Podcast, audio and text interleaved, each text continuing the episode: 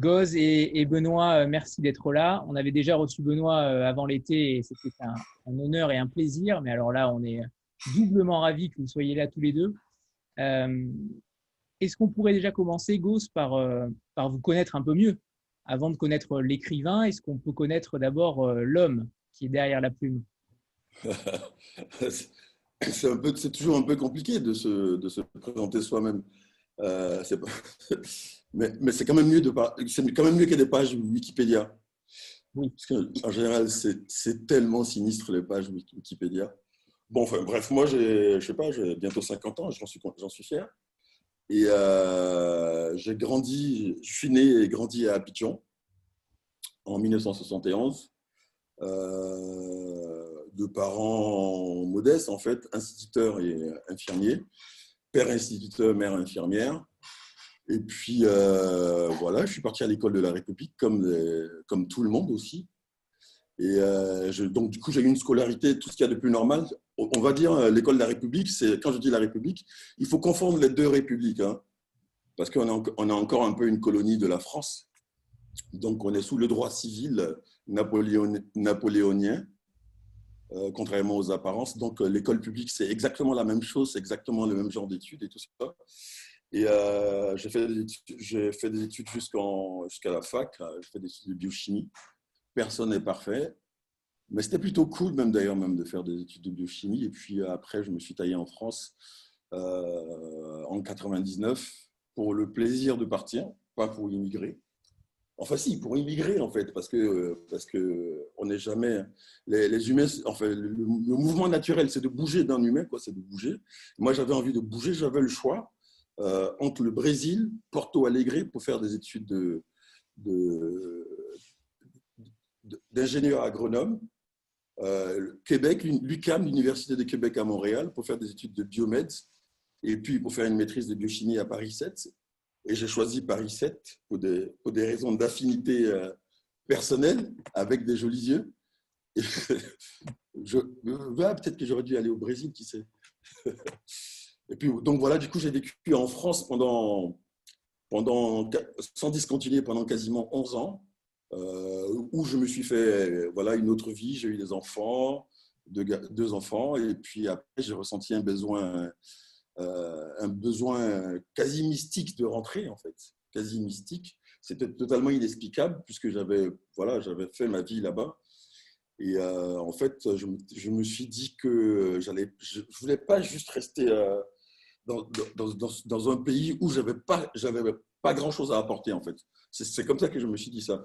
et en plus, il y avait eu la guerre en Côte d'Ivoire, donc je me suis dit que c'est en Côte d'Ivoire que j'avais que que quelque chose à apporter. Euh, je ne savais pas comment, par la photo, par l'écriture, le cinéma.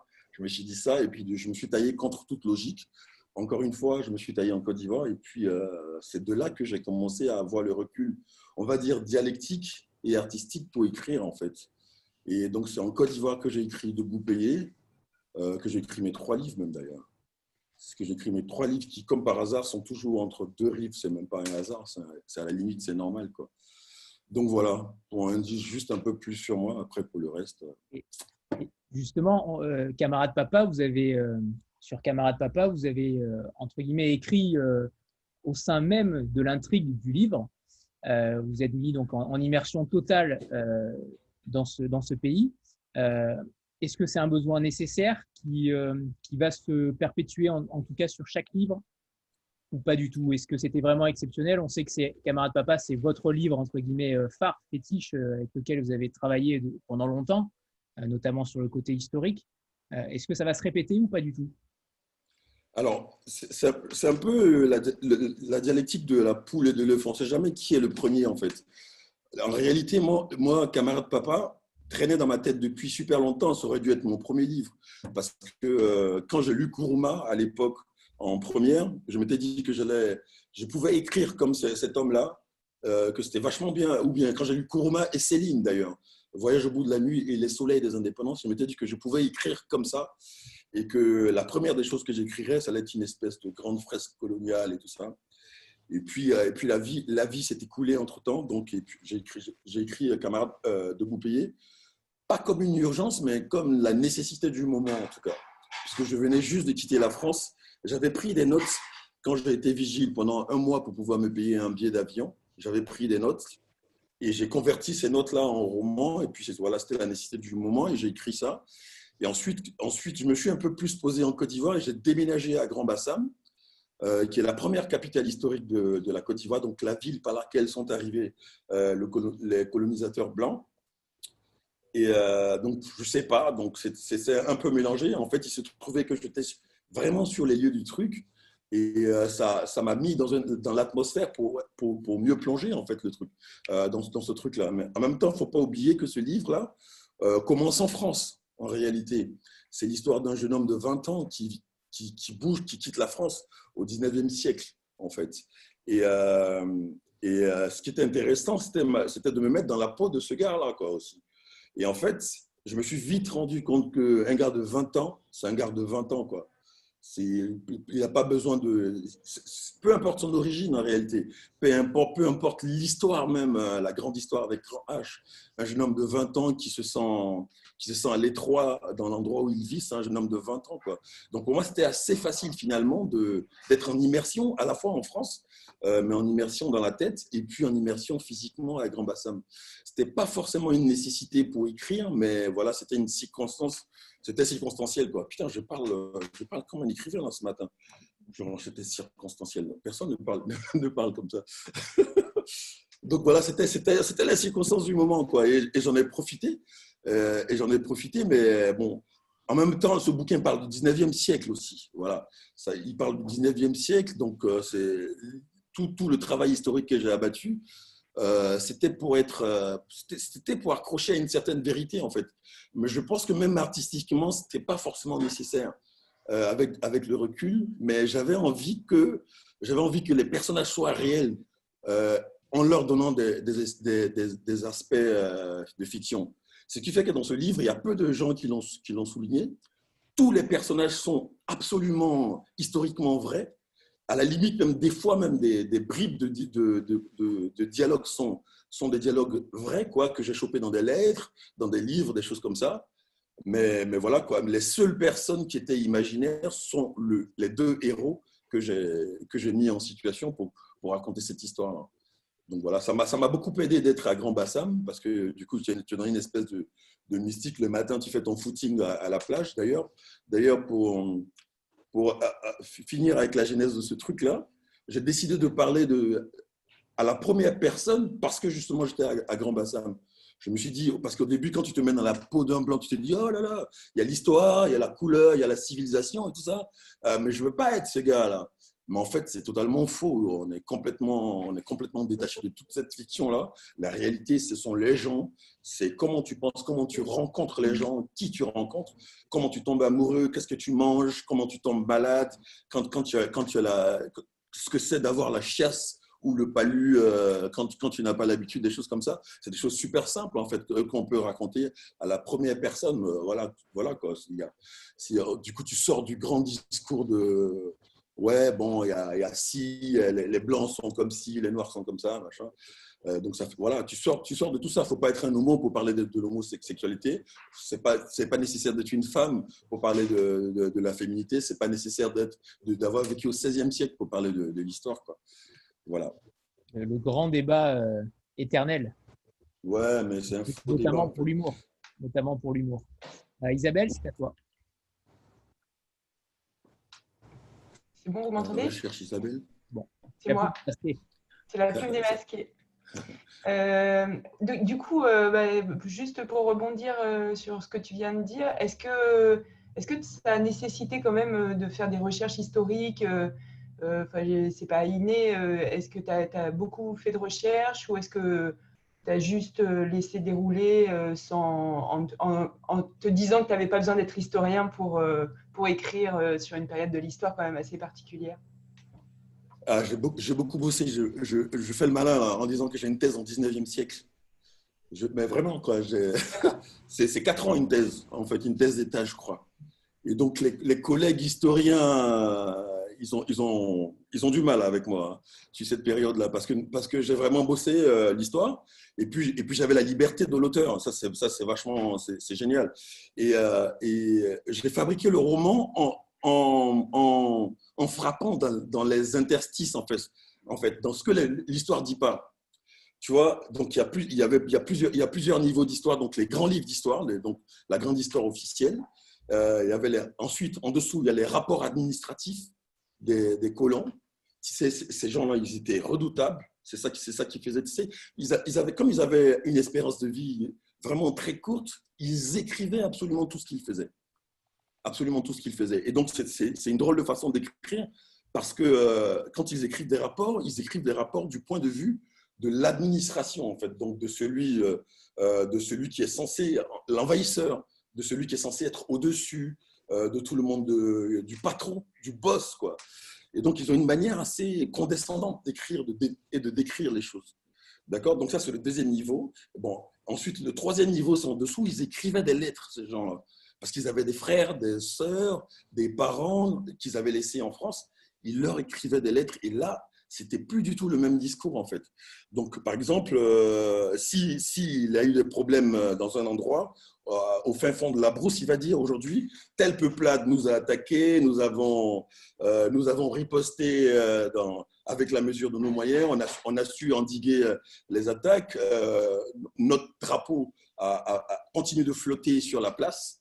Et puis ensuite, euh, deux mois plus tard, il écrit une lettre à ses parents en disant Ah ben euh, écoutez, euh, on a eu une attaque là, c'était très chaud, mais, mais ça s'est bien réglé parce que ma femme du village là, là elle, est parente. Elle est la parente des gars qui sont venus et qu'il y a eu une espèce de négociation à l'africaine. Moi, j'ai compris comment ça s'est passé. Mais toujours est-il que ça s'est bien passé. On a, réussi à garder nos, drapeaux et tout ça. Et d'ailleurs, je crois qu'elle est enceinte. Et je sais pas, euh, je sais pas cet enfant, je ne sais pas ce qu'il sera. Quoi. Ne, le dis surtout pas à papa ou à maman parce que je ne sais pas comment ils vont le prendre, etc. Donc, tu, vois, il y a vraiment tout. Le niveau de l'histoire officielle, il y, a, le niveau de l'histoire administrative et puis il y a le niveau des histoires personnelles. Et en tant que, quand il y a le recul du XXe siècle comme ça, c'est trop facile de rentrer dans les interstices, en fait. Et donc, mais pour pouvoir rentrer dans les interstices, il faut, il faut, il faut la connaître. Et euh, c'était très, très, très, très enrichissant. D'ailleurs, ça m'a valu euh, l'amitié de Patrick Boucheron, euh, l'éminent Patrick Boucheron du Collège de France. Et on a fait une émission ensemble sur France Culture qui était, qui était tout sauf une émission de, de, de radio. De radio C'était assez génial parce que moi pour moi c'était valorisant de trouver quelqu'un avec qui je parlais je pouvais parler de manière pointue de cette période là euh, de tout ce que j'avais de tout ce que j'avais accumulé. Parce que finalement un roman c'est un raccourci euh, artistique en fait en réalité. Et c'est ça sa faiblesse et aussi sa force. Alors avant de passer la parole à Oriane euh, Benoît est-ce qu'on pourrait parler de votre relation à tous les deux? Euh, déjà, comment vous avez déniché Goz et, euh, et pourquoi avoir continué à, le publier? Hum, ben, L'histoire de la rencontre, euh, elle, est, elle, est, super belle, elle est, elle est vraiment liée au hasard, donc on l'a raconté un millier de fois avec à chaque fois des variantes. En plus, ça tourne autour d'une... Gauze m'a pas envoyé son manuscrit par la poste et moi j'ai pas été le dénicher suite à des rumeurs convergentes. Ça tourne autour d'une femme euh, restée longtemps anonyme et mystérieuse, qui, sur le salon des éditeurs indépendants au Blanc Manteau à Paris, un jour où je m'ennuyais profondément, qui était le jour euh, de mon anniversaire d'ailleurs, m'a déposé, est venue me voir et elle m'a demandé de but en blanc comment vous faites pour les manuscrits? En m'en tendant un, j'ai dit ben, on est des lecteurs euh, très lents, très paresseux, très patients. Donc le mieux, c'est que on donne rarement des nouvelles aux auteurs. Le mieux, c'est que vous laissiez passer quelques mois, puis que vous me harceliez gentiment. Et elle, a, elle, a, souri discrètement, elle est repartie sur la pointe des pieds. J'ai ouvert le texte, il y avait une super lettre d'introduction qu'elle avait rédigée, euh, qui présentait Debout payé, en mélangeant l'aspect euh, caustique à l'aspect euh, politique. Et puis, il y avait le début de Debout payé, avec une métaphore montagnarde appliquée aux, hommes de l'ombre, aux hommes en noir qui allaient chercher un job de vigile dans des tours euh, dédaliennes et babéliennes. Et puis, il y avait le sommaire de Debout Payé qui déjà ne ressemblait à aucun autre sommaire, et qui contenait déjà un point de vue artistique quasiment dans la table des matières. Et à travers l'ensemble du salon, j'ai crié « Madame, finalement, je pense que c'est moi qui vous rappellerai ». Euh, et, j'ai lu le texte. Comme j'étais assez incrédule parce que j'avais pas du tout l'habitude de lire des textes comme ça, c'est-à-dire des textes d'abord sur un sujet très contemporain. C'est pas vraiment euh, l'image, euh, c'était pas vraiment l'image d'Attila qui était plutôt accoutumé à des rééditions ou à des redécouvertes totales d'auteurs morts depuis depuis longtemps. Et puis il y avait aussi un style vraiment à l'économie euh, aujourd'hui, en France, depuis le 19e siècle, la plupart des écrivains pensent que pour faire littéraire et pour euh, avoir la, gueule d'un écrivain, il faut faire des phrases euh, avec des circonvolutions, des tas d'adjectifs partout. Il y en a qui s'en sortent très très bien. Ce n'est pas d'ailleurs toujours ceux qui ont le plus de succès, mais rares sont ceux qui vraiment arrivent à recréer un, style avec l'économie de mots. Euh, voilà, pour moi, l'antimodèle, c'est les éditions minuit qui n'arrivent plus du tout à créer de style, qui arrivent même à détruire le style parce qu'en fait, il n'y a plus aucune ambition littéraire. Ego arrivait à mettre à la fois une vision sociale, euh, à des brins d'humour accumulés et euh, du coup un, un, ovni formel avec, avec comme ça, en jouant un peu sur la forme de l'aphorisme ou du récit fragmentaire, notamment une manière de retranscrire l'histoire par fragments comparés. Et j'ai été vraiment interloqué. Et donc, je l'ai relu une deuxième fois pour voir si c'était de la séduction ou juste de la surprise. Puis ensuite, j'ai fait le tour de, quelques amis euh, un peu originaux en leur lisant à haute voix mes passages préférés. Et quand j'étais sûr de moi et d'avoir envie d'amorcer ce nouveau cap euh, vers le vivant, j'ai rappelé la dame voilà, et euh, après quelques. La dame m'a dit Je ne fréquente plus ce monsieur, je préfère que vous l'appeliez directement. J'ai envoyé un mail aux abysses sur un, vieux mail que j'avais trouvé sur un blog qui était plus en activité depuis cinq ans, et j'ai reçu une réponse au bout de trois mois. Euh, prétextant qu'il euh, était parti se ressourcer dans la, région, dans la région de ses parents, dans la brousse, à 100 km de la première connexion Internet. Et le dialogue s'est donc établi au début de l'année au début de l'année 2000, 2013. Euh, et c'est la, seule fois de, ma, de mon parcours d'éditeur que j'ai été obligé de retravailler un texte à distance, puisque Gauze euh, trouvait toujours une occasion de rater l'avion. Et donc, euh, le travail édito, qui était vraiment très modeste quand même, il s'est agi peut-être d'intervertir deux paragraphes ou deux adjectifs, mais on l'a fait par, par WhatsApp ou par téléphone. et donc, j'ai reçu Gauze finalement uniquement pour parler promo, lancement, photo, etc. Et le livre est donc sorti à la rentrée littéraire 2014. Et ça a été euh, un événement à la fois pour, euh, bah, pour tous ceux qui entouraient Attila et du point de vue de l'histoire d'Attila, puisqu'il y a eu à la fois l'emballement des libraires, des festivals, puis de la presse, avec un très très bel, euh, très, très bel édito euh, de France Culture de Jean Birnbaum du Monde des Livres, qui a débouché sur une invitation d'une heure au matin de France Culture, avec 600 000 auditeurs à la clé, dont la ministre de la Culture de l'époque, Fleur Pellerin. Et le livre a fini par se vendre à 50 000 exemplaires, ce qui est à peu près 5 fois, euh, fois le niveau d'un best-seller moyen chez des éditeurs alternatifs comme, comme le Nouvel Attila. J'ai bien fait de poser la question. Hein. Bah ouais. Euh, évidemment, on va parler. C'est peut-être pas la peine de répondre à la question pourquoi avoir continué? Oui, tout à fait. Euh, évidemment, on va parler de Black Manou hein, euh, tout à l'heure. Oriane, ta question? Oui, bonjour déjà. C'était pour vous demander, vous avez dû lire combien, en, donc en tant qu'historien, vous avez dû lire beaucoup de livres, et vous avez dû lire combien de, de livres ou de, ou d'essais, de lettres pour écrire ce livre euh, par la suite? Ah, bah, Je ne peux, peux pas le dire, mais en fait, c'est un, un, mélange de qualitatif et de quantitatif. En fait. Euh, dans, dans, toutes les périodes de, l'histoire, il y a toujours des bouquins d'histoire euh, qui sont des le, qui sont le masterpiece, quoi, en fait, que, que, tout le monde aura lu, je sais pas moi, pour le XVIIe siècle, je sais pas qui. je crois que Boucheron, par exemple, c'est le, le, le, gars qui, le grand penseur de l'histoire du XVIIe siècle ou un truc comme ça. Il y a toujours des bouquins, deux, trois bouquins charnières. Mais le, la question avec, le problème avec la colonisation, c'est qu'il y, a, il y a beaucoup d'auteurs, euh, il y a beaucoup d'auteurs coloniaux, quoi. il, y a, beaucoup, de, gens qui ont étudié les négros, ils, adorent ça. C'était très en, vogue au, au, début du XXe siècle, avec ce regard vachement exotique là. Et ça, c'était vachement bien parce que parce qu'ils n'arrivaient pas à s'extraire de, leur époque eux-mêmes. Ce n'était pas toujours très objectif. Donc, du coup, c'était très intéressant de voir leur manque d'objectivité. Parce que toi, toi, en tant que lecteur, tu, comprenais le, la distance qu'il fallait avoir quoi, pour pouvoir être dans quelque chose qui ressemble à, de la vérité. Donc, en fait, en réalité, euh, dans, dans, mes recherches, le plus, le plus puissant pour moi, ça a été vraiment, vraiment de rencontrer les gens à travers les, les petits mots, les petites lettres. Là. Et puis, et puis, il y a aussi un, outil puissant qui s'appelle euh, les archives nationales d'outre-mer. Ça, c'est un truc de dingue. Ça, ça existe encore, ça existe encore euh, en France. C'est, c'est à Aix-en-Provence. Là-bas sont, là-bas sont, je sais pas si on entend toujours. Hein. C'est bon. Ouais. Là-bas, là-bas sont vraiment quoi, compilés tout ce qu'il y a de notes, tout ce qui est, tout ce qu'il y a de littérature, de tout ce qui s'est passé hors du territoire de France pendant les 400 dernières années. Quoi. Et c'est super puissant, c'est bien rangé, c'est bien ordonné en base de données incroyable. Et c'est vraiment finalement là-bas que j'ai trouvé la subtilité euh, des chercheurs alternatifs, des gens qui ont vécu là-bas, euh, réellement, pas des gens qui ont juste lu des livres. Et c'est vraiment ça qui, qui, a pu me donner le, recul historique. Quoi. Voilà. Ça fait, beaucoup de, ça fait beaucoup de livres, en fait finalement. Mais on ne les compte pas. Je crois que j'ai une bibliothèque à côté là-bas qui peut encore témoigner. Je crois que j'ai un, Laurent, quoi.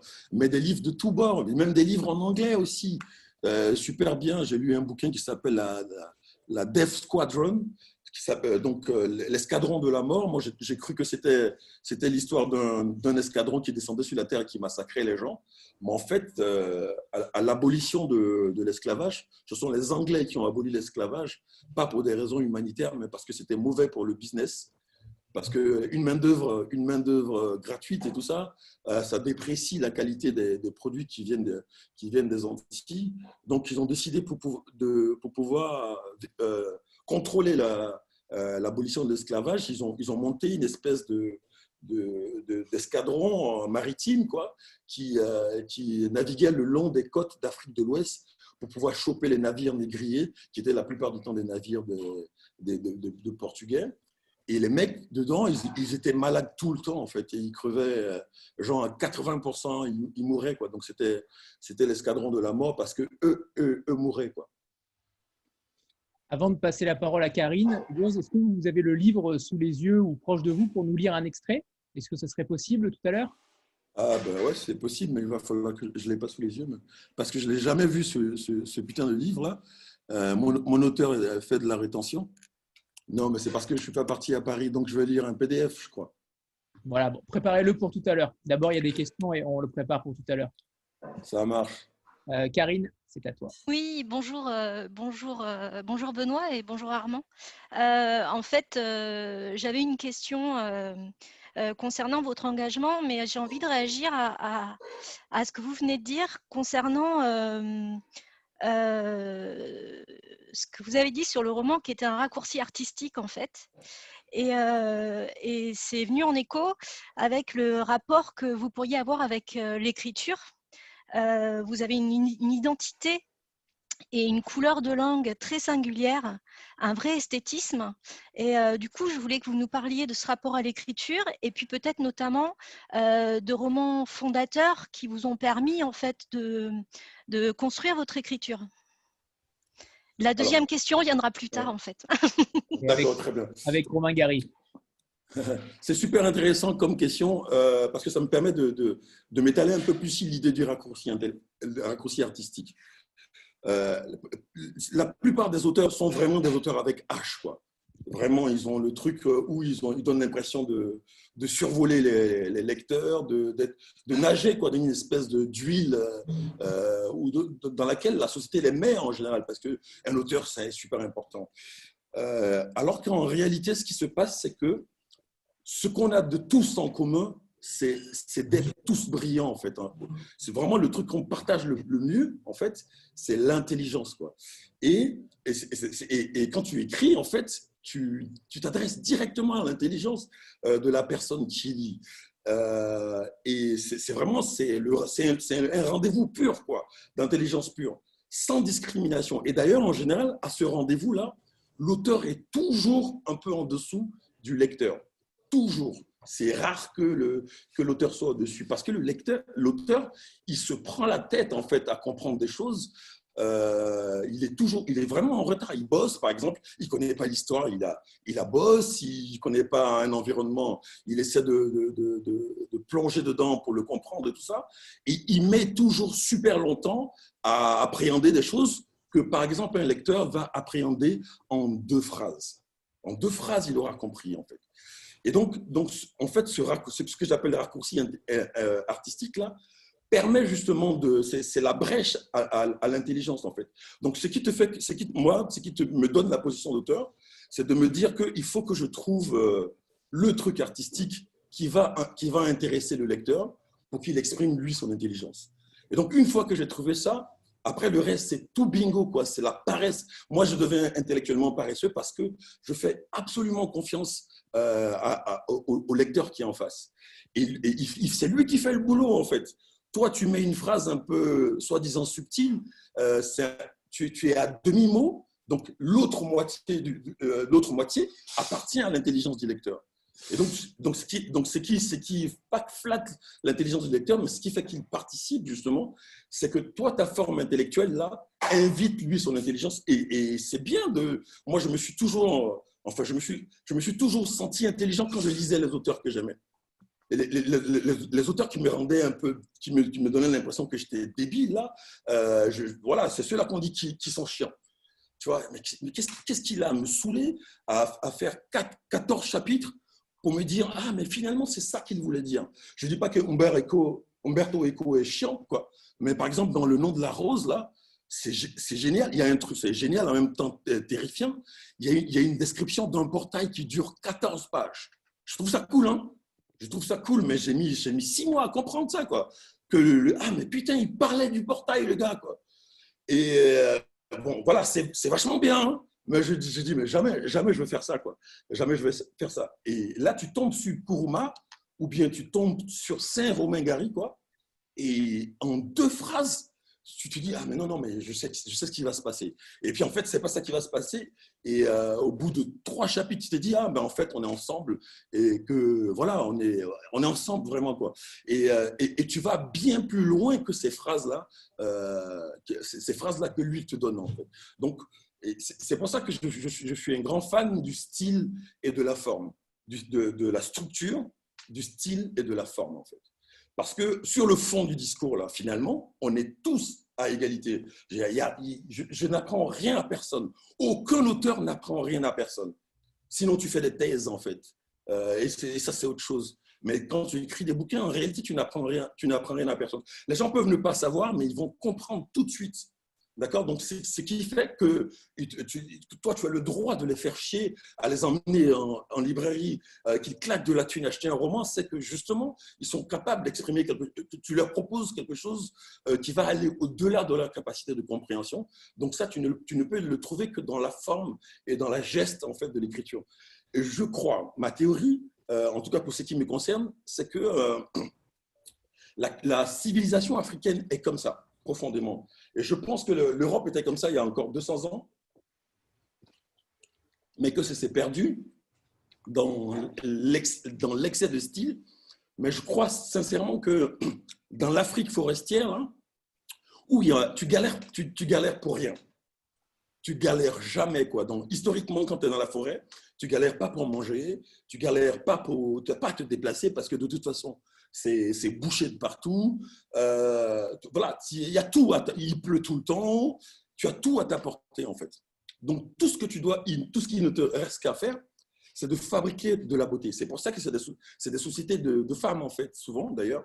C'est des sociétés de type matriarcal où il y a très peu d'inégalités puisque tu, peux, tu ne peux te targuer de rien. Tu ne peux pas, tu ne peux pas posséder la terre, posséder la forêt, il faut te lever tôt, quoi parce que tu ne peux pas la cultiver, tu ne peux pas posséder la société. C'est super compliqué. Donc, il y a très peu d'inégalités foncièrement. Donc, les gens, ils ont, ces 2000 dernières années, ils ont, ils ont passé leur temps à rien branler, techniquement, en fait.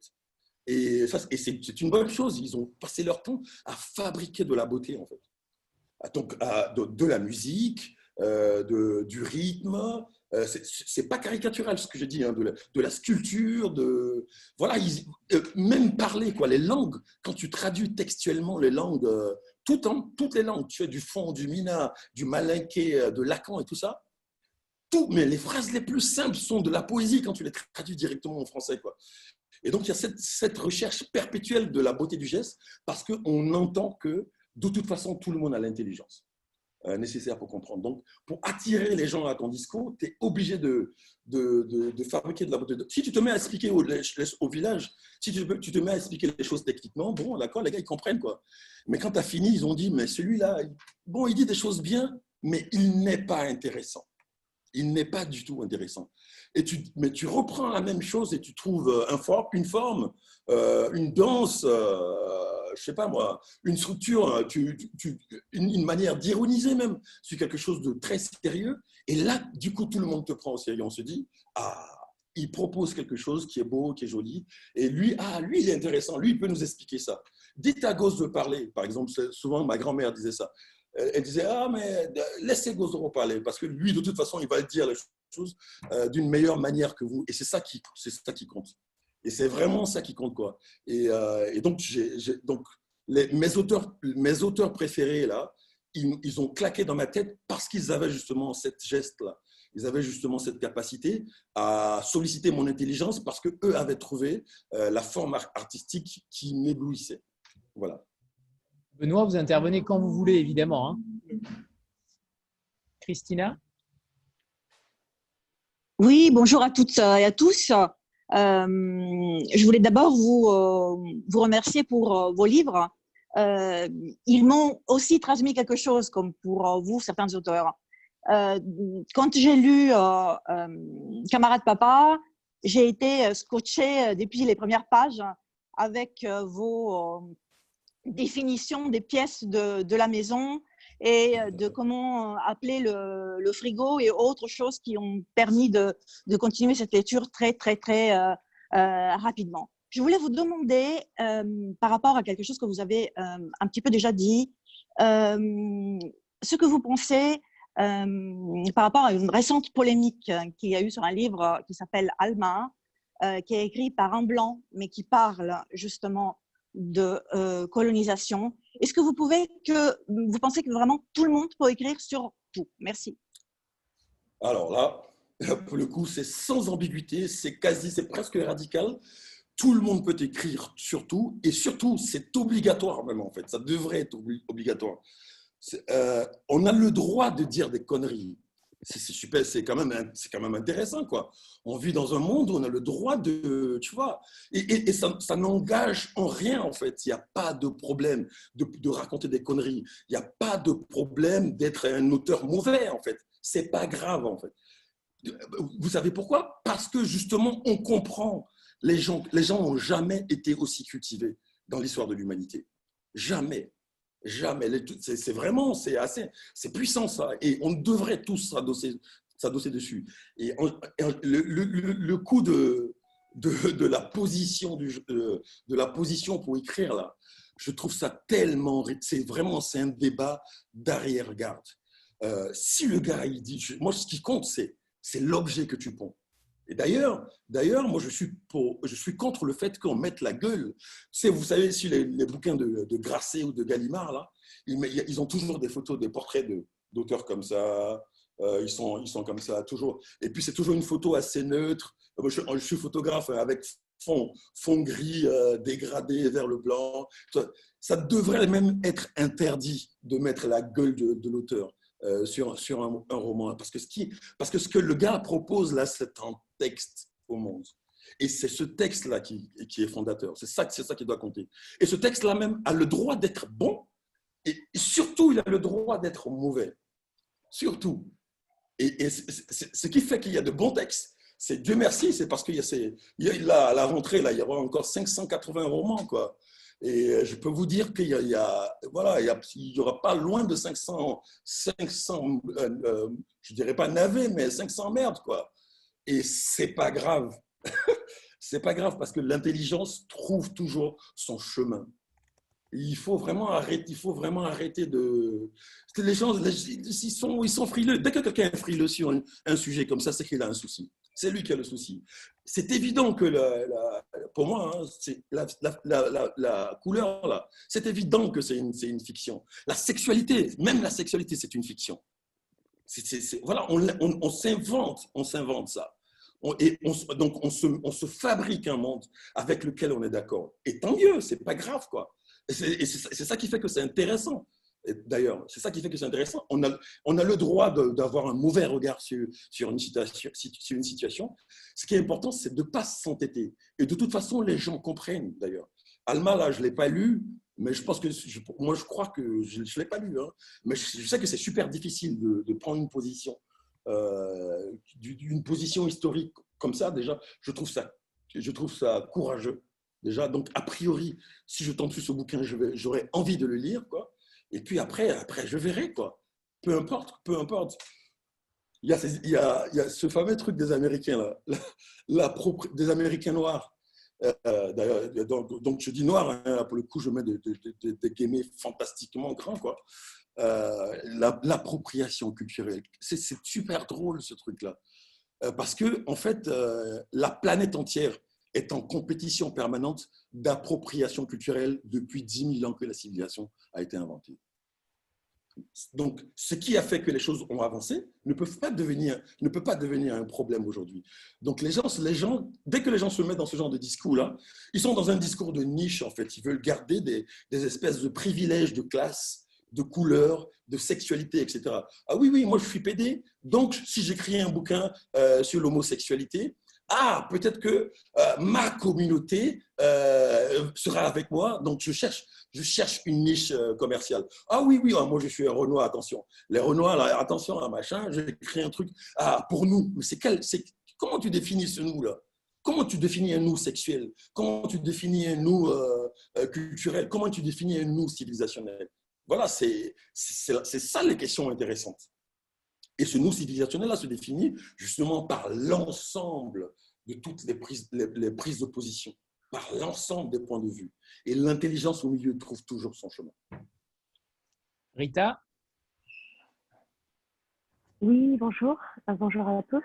Alors, euh, moi, j'ai euh, deux petites questions. La première, c'est qu'est-ce qui vous a mené à écrire ce livre que vous êtes venu nous présenter aujourd'hui, Black Manu? D'ailleurs, on voit cette belle couverture qui a peut-être un lien avec votre euh, casquette de photographe. Vous nous direz ça aussi. Et puis, ma deuxième partie de la question, c'est pourquoi avoir choisi un nom de plume? Un nom, Pourquoi Gauze particulièrement? Et pourquoi ne pas avoir laissé euh, votre nom, euh, tout simplement? Bon, je réponds à la question la plus facile. Gauze, c'est le diminutif de Gozoro. C'est le nom de, c'est le mon nom ethnique en fait. Et j'ai fait une crise, j'ai fait une crise identitaire, on va dire du mais J'ai fait une crise d'identité quand je suis arrivé à la fac parce que je m'appelle Armand Patrick. tu vois, je suis né à Abidjan en 1971. Euh, j'ai commencé à lire des bouquins marxistes et blablabla, euh, chez Cantadio, plein de livres. Quand on a 18 ans, vous savez, euh, tu vois, on commence à forger sa, conscience politique. Et puis je me suis dit, je me suis dit quand même, c'est quand même fort de s'appeler Armand Patrick, quoi. Quand, quand, on est né à Abidjan au XXe siècle, quoi. Que vraiment ce truc de la colo là, c'est super puissant, quoi. donc, du, coup, je me, suis, donc, je, me suis dit que nous, les Africains, on est quand même les, on est des gens, on est des schizophrènes même à la naissance, tu sais. c'est même ton, ton, nom normal, il n'est pas prononcé normalement. Quoi. Non, c'est une vibration que tu colles sur un mec. Mais tu vois, il y, a des, y a des mots qui sont francisés, il y a des noms qui sont francisés. Quoi. Il, y a, y a des gens, j'ai un cousin qui s'appelle euh, Doran, alors qu'en réalité, c'est Dora mais ils ont transformé ça en Doran, tu vois. Donc lui, à l'école, il s'appelle Doran, euh, à la maison, on l'appelle Dora, mais en plus, il s'appelle euh, Guy Serge. Tu vois, le, le, gars, il est déjà un psychopathe, il n'a même pas encore deux ans, quoi. il est déjà un psychopathe à la, personnalité multiple. Donc moi, j'ai décidé de récupérer ce nom-là de ma grand-mère, d'autant plus que c'est le nom de mon grand-père, en fait, qu'on m'avait donné, quoi. Et puis, j'ai, je, l'ai imposé plus ou moins aux potes, mais les potes, ils font ce, ils font ce qu'ils veulent avec euh, ce que tu leur donnes. Donc, Gozoro, ils ont, ils ont raccourci ça en Goz. Donc voilà, du coup, c'est resté. Et euh, avec, avec le recul, tu te rends compte que finalement, ce qui compte, c'est ouais, c'est ce que tu représentes toi-même réellement plutôt que la, la, petite vibration qu'on te donne. C'est pas grave si on écorche ton nom. Mais bon, en même temps, c'est symptomatique d'une espèce de position, de position civilisationnelle parce que les gens font attention à prononcer Michael Jackson, mais tu vois, ils ont du mal à prononcer Dora ou bien Drogba ou bien Baka Ils ont du mal à prononcer ça. Pourtant, ils font l'effort pour, pour, quand c'est les anglophones pour dire ah, Michael Jackson. Il n'y a personne qui dit Michael Jackson, quoi. Donc, donc, il y a un peu ce discours-là aussi qu'il faut remettre en place. Bon, donc, donc ça, c'était ça. Mais, Maintenant, pour ce qui concerne euh, Black Manu, par exemple, bon, la, photo, la photo, c'est vrai que je suis photographe à la base, et cette photo-là, c'est une photo d'une photographe éthiopienne, Aïda Moulouné, en fait. Et euh, c'est pas mon choix à 100%. C'est surtout le, euh, au départ le choix de Benoît. En fait, on cherche toujours un peu euh, une photo pour la, pour la une photo qui, qui parle. En fait, en réalité, ce qui s'est passé, c'est que quand Benoît a vu cette photo et qu'il me l'a proposée, j'étais tout de suite d'accord. Et mais bon, il a eu du mal à, avoir la photographe, en fait, et finalement, c'est par mes contacts euh, que qu'on a réussi à l'avoir et puis on a réussi à avoir les droits de, cette couve-là. Parce que l'idée aussi, c'est de, proposer de, tu vois, de la beauté, quoi, dès la, dès la, dès, la première page, quoi. C'est pas de mettre ma gueule. On n'est pas Grasset ou Gallimard, quoi. Euh, donc, on propose réellement, et, c'est un vrai travail euh, sur le questionnement de la position de l'homme, de la femme dans la société, la couleur. Enfin, il y a, tout, un questionnement déjà sur, euh, dès la couverture. Et ça, je trouve ça intéressant que, dès la couverture, un roman, qui est donc un objet intellectuel et, artistique, interpelle dès, dès, dès, les premières pages. Quoi. Donc voilà, maintenant, pour ce qui concerne ma motivation, en fait, je crois qu'on écrit parce qu'on a des choses à dire. Ça, ça c'est. Tout le monde a des choses à dire, mais tout le monde n'écrit pas, quoi. Mais, mais vraiment, c'est le truc par défaut, c'est qu'on a des choses à dire. Bon, ensuite, on a une façon de, vouloir les présenter. Tu vois? Et euh, pour moi, euh, chacun de mes trois romans sont motivés de façon différente euh, dans les faits, mais dans le fond, finalement, c'est la même chose. Euh, pourquoi dans les faits?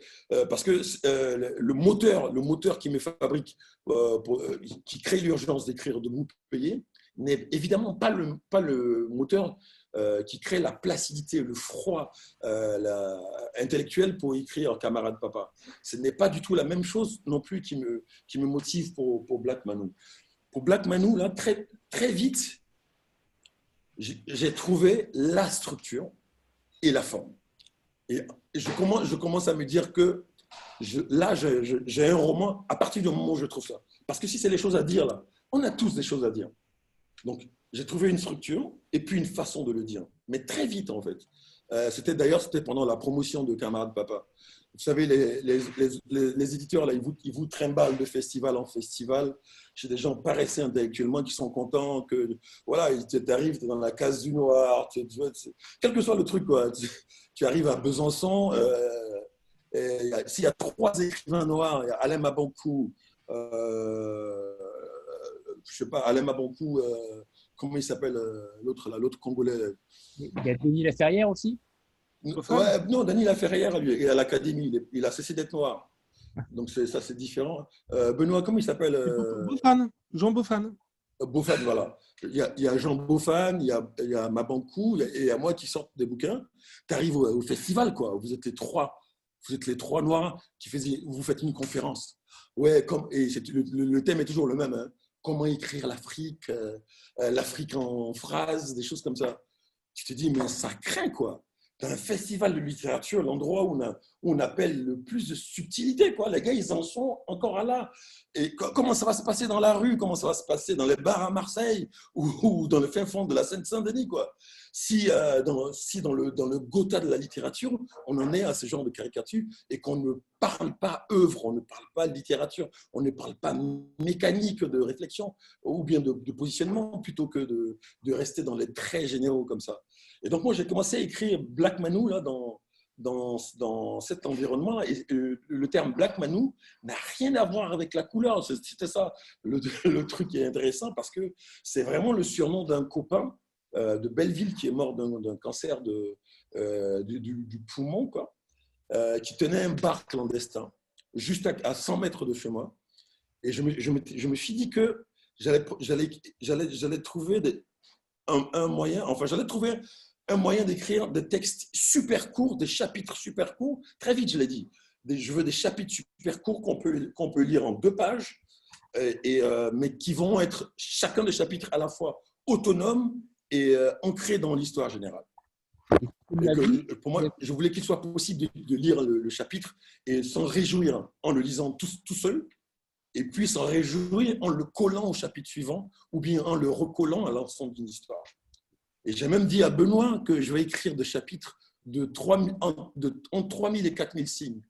Parce que je lui ai demandé, à euh, Benoît, pour faire deux pages sur un roman classique, ça prend combien de signes? Il me dit entre 3000 et 4000 signes. Je lui ai dit, alors d'accord, mon prochain roman sera en 3333 signes par chapitre.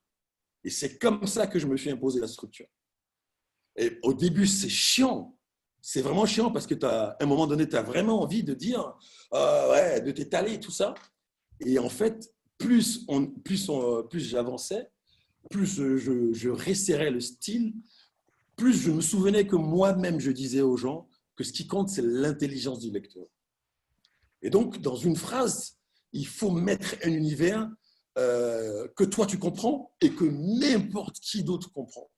Donc, quand je commence par la métaphore de la lune, là, de la lune, par exemple, qui est le début du roman, quoi. D'ailleurs, au départ, je mets la phrase en anglais, quoi.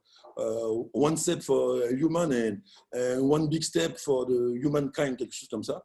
Vraiment, c'est l'idée, c'est de dire que dans cette phrase-là, en disant, bah, écoute, euh, Air France pour un gars, un noir qui arrive en France, euh, à Charles de Gaulle, c'est comme arriver sur la Lune. C'est la même chose, quoi. Et ça tape dans la tête de tout le monde tout de suite, quoi. Et, et donc l'idée, c'était de trouver chaque fois, chaque phrase, chaque nouvelle phrase était un défi.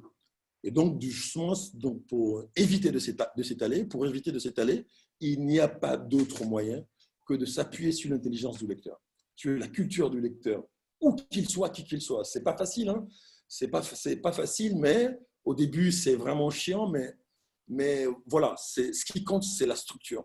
La forme, une fois que tu as trouvé la forme, que tu dis, tiens, en fait, tu fabriques carrément un nouvel univers, quoi, qui est, bon, voilà, qui, est une vraie proposition artistique. Et pour Black Manu, vraiment, euh, Rita, c'est vraiment ça. Quoi. Et chaque fois, c'était différent. Pour les autres romans, c'était différent, vraiment. Quoi. Et, en plus, je me suis dit, une, des deux dernières choses, je me suis dit que c'est que euh, les gens lisent de plus en plus vite, en fait. Et ça, ça, ça, ça, ça c'est un privilège que les auteurs des années 30 n'avaient pas, en fait, en réalité. Donc, c'est hyper, hyper intéressant que les gens lisent de plus en plus vite. Parce que le gars, il a peut-être une série à voir sur, euh, euh, sur Netflix. Euh, la nana, elle a peut-être un truc, voilà, elle est en deux épisodes de Netflix. Mais tu, si, si, jamais tu te trompes pour ouvrir Black Manu, moi je te garantis que tu n'auras pas, le temps, pas le temps de sortir. Quoi. Et il y avait ce défi là aussi. Tu n'auras pas le temps de sortir parce que, voilà, tu, vas te dire, mais qu'est-ce qui se passe? Il se passe un truc là. Et, et, donc voilà, il y a, il y a, y un, y a un défi d'apporter rien de. Enfin, moi, je suis super prétentieux dessus, en me disant, je propose une littérature, toujours. Voilà, je propose une littérature. Et c'était ça. Et je crois que dans 50 ans, tout le monde va écrire comme ça, que tout le monde devra écrire comme ça, parce que les gens seront encore de plus en plus affûtés. Bon, Benoît n'est pas d'accord avec moi parce qu'il dit que tout le monde n'est pas gauze, mais il dit ça pour me flatter, bien évidemment. Mais moi, je suis sûr que, je suis sûr que tout le monde va écrire comme ça. Et donc, je suis content d'être en avance sur mon temps, comme Romain Saint, Romain Gary. Stéphanie Sauf si Benoît va intervenir avant? Non, non, allez-y. Alors Stéphanie. Oui, euh, bonjour. Donc moi, je, vous dis honnêtement, je ne vous connaissais pas du tout euh, avant qu'on puisse vous rencontrer, donc je, n'ai pas lu euh, vos livres. Mais comme je suis curieuse, j'ai quand même regardé ce que vous aviez fait et donc ça m'intéresse. Et j'ai eu l'impression que, en fait, dans Debout payé ou peut-être même aussi le dernier, Black Manu, vous aviez un peu le ressort de, du regard de l'étranger naïf euh, qui arrive dans un pays pour en donner les dysfonctionnements. Alors, je voulais savoir si c'était ça, au départ, votre, euh, votre volonté euh, de garder cette naïveté, enfin, ce regard qui n'est pas encore tout à fait clair sur les choses qu'il va découvrir. Et donc, les Ivoiriens mmh. qui arrivent à Paris et qui voient tous les dysfonctionnements de la société pour les pointer du doigt, ça fait un peu penser donc, aux lettres persanes de Montesquieu, par exemple, où on a donc euh, bah, les deux personnages qui. Euh, Montesquieu, les amis, ça rigole pas. Hein. Ah oui, oui, non, mais du coup, je suis désolée de, vous ramener en arrière parce que là, on est, euh, on est donc euh, au XVIIIe siècle, alors que vous, vous dites que vous êtes plutôt dans une écriture en avance euh, sur votre temps. Donc ça, bien sûr, c'est pas pour vous figer dans, dans, une époque, mais enfin, ou dans, dans un fonctionnement, mais c'est quand même un ressort qui, est, qui, reste, qui reste en fait très efficace que de prendre le regard naïf de l'étranger et de pointer du doigt tous les dysfonctionnements. Donc, est-ce que c'est ce que vous avez voulu faire ou bien est-ce que ça s'est fait sans que vous vous posiez la question? Bon Alors, Stéphanie, la première des choses, c'est vraiment tes chanceuse parce que tu ne m'as pas encore lu. Ça veut dire que tu as trois bouquins géniaux à lire. Et ça, c'est pas donné de trouver ça. ça, ça va pas t'arriver souvent dans les prochaines années d'avoir trois bouquins géniaux à lire. Je te jure que c'est vrai. Ce que je pense sincèrement. Quoi. Il y a pas longtemps, j'ai relu Debout et j'ai fait putain, mais ça envoie ce truc-là. c'est dommage, mais je te jure que c'est vrai. Hein.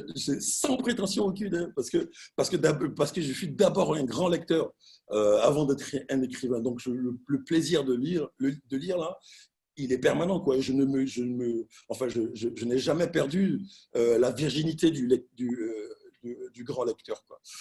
Et, euh, et bon, donc, ceci étant dit, tu parles de ressort, et, je n'invente pas la poudre, hein. je ne suis pas sûr que je, ne réinvente pas le, le, fil à couper le beurre mais je, propose un, style qui est nouveau. Et d'ailleurs, je m'appuie vachement sur justement ce, passé. Euh, on est tous, en fait, on est tous, euh, on est tous une espèce de. Chacun d'entre nous est tous une espèce d'aboutissement de l'histoire de toute l'humanité. C'est ça qui est super intéressant. Et c'est pour ça que moi j'aime bien les négros et leur fameux culte des ancêtres là. En fait, c'est une façon d'être toujours connecté à tout ce qui a été fait. D'ailleurs, même les, chrétiens et les musulmans sont comme ça. Ils ont le truc autour des saints, les machins comme ça. Si c'est pas du culte des ancêtres, euh, je sais pas ce que c'est. Hein. Euh, donc, on, est vraiment, on est vraiment tous euh, les héritiers de toute cette longue, longue, longue tradition que les gens ont envoyée. Mais mais, par contre, notre devoir est de rajouter toujours quelque chose de plus à ça.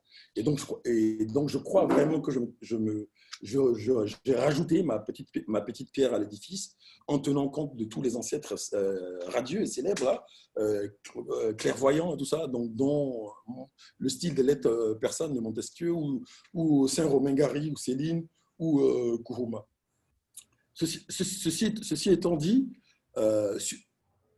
mon regard là n'est pas sur la société en fait, c'est pas le regard d'un Ivoirien en fait, c'est pas un regard naïf. Au contraire, c'est un regard affûté.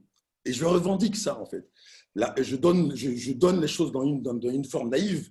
Pour, euh, ça, c'est la, la, forme artistique, mais elle n'est pas si naïve que ça. Euh, debout payé, c'est presque glauque, même comme façon de. Et, et, et, et le regard n'est jamais colorimétrique. Dieu merci, j'ai écrit ce, ce, camarade papa là, de, de vue d'un blanc, quoi. Sinon, on pourrait littéralement euh, assigner à la place de, de, celui qui a, le, qui a le noir qui arrive et qui voit les choses avec du recul. Pas du tout. En fait, je suis juste un auteur qui a du recul, un humain qui a du recul. Voilà, c'est juste ça, mais c'est vraiment, c'est pas, c'est pas une phrase, euh, genre, les, les, grandes phrases de gauche pour, dire, pour faire joli. On ne dirait jamais de ça d'un auteur, euh, d'un auteur euh, français qui, qui, qui, vient, qui a un regard ethnique, ethnologique, pardon, sur, on dirait jamais de ça. Quoi. D'ailleurs, il y a quelqu'un qui disait, en parlant de debout payé, c'est de, de l'ethnologie à l'envers. Mais c'est gravement puissant, ou bien c'est puissamment grave. C'est de l'ethnologie à l'envers. Les gens disaient ça. Ça veut dire qu'il y a une ethnologie à l'endroit, et que cet endroit-là, c'est celui, c'est l'ethnologie qui regarde toujours de haut, euh, du haut de la civilisation occidentale, vers le bas des autres civilisations. Et que, quand quelqu'un qui est censé être du bas regarde euh, le haut euh, euh, d'une façon détachée et tout ça, oh, c'est de l'ethnologie à l'envers. Mais pas du tout. Pas du tout. C'est le mec, il est d'abord quelqu'un qui décrit la société de, de consommation. Euh, le, blanc, le blanc là, de, qui quitte le, centre de la France, là, il est en plein dans la naissance de la, de, la révolution industrielle, donc de la fabrication de l'inégalité sociale par, chose, euh, par, l'industrialisation, euh, la volonté de colonisation, dans la fabrication de, l'inégalité mondiale en, disant que nous, nous avons le discours civilisationnel, civilisationnel qui allons apporter l'intelligence, le savoir et la civilisation aux autres gens. Il est au creux de ça. D'accord? Donc, il a, voilà, donc l'idée, c'est vraiment de, le recul dialectique.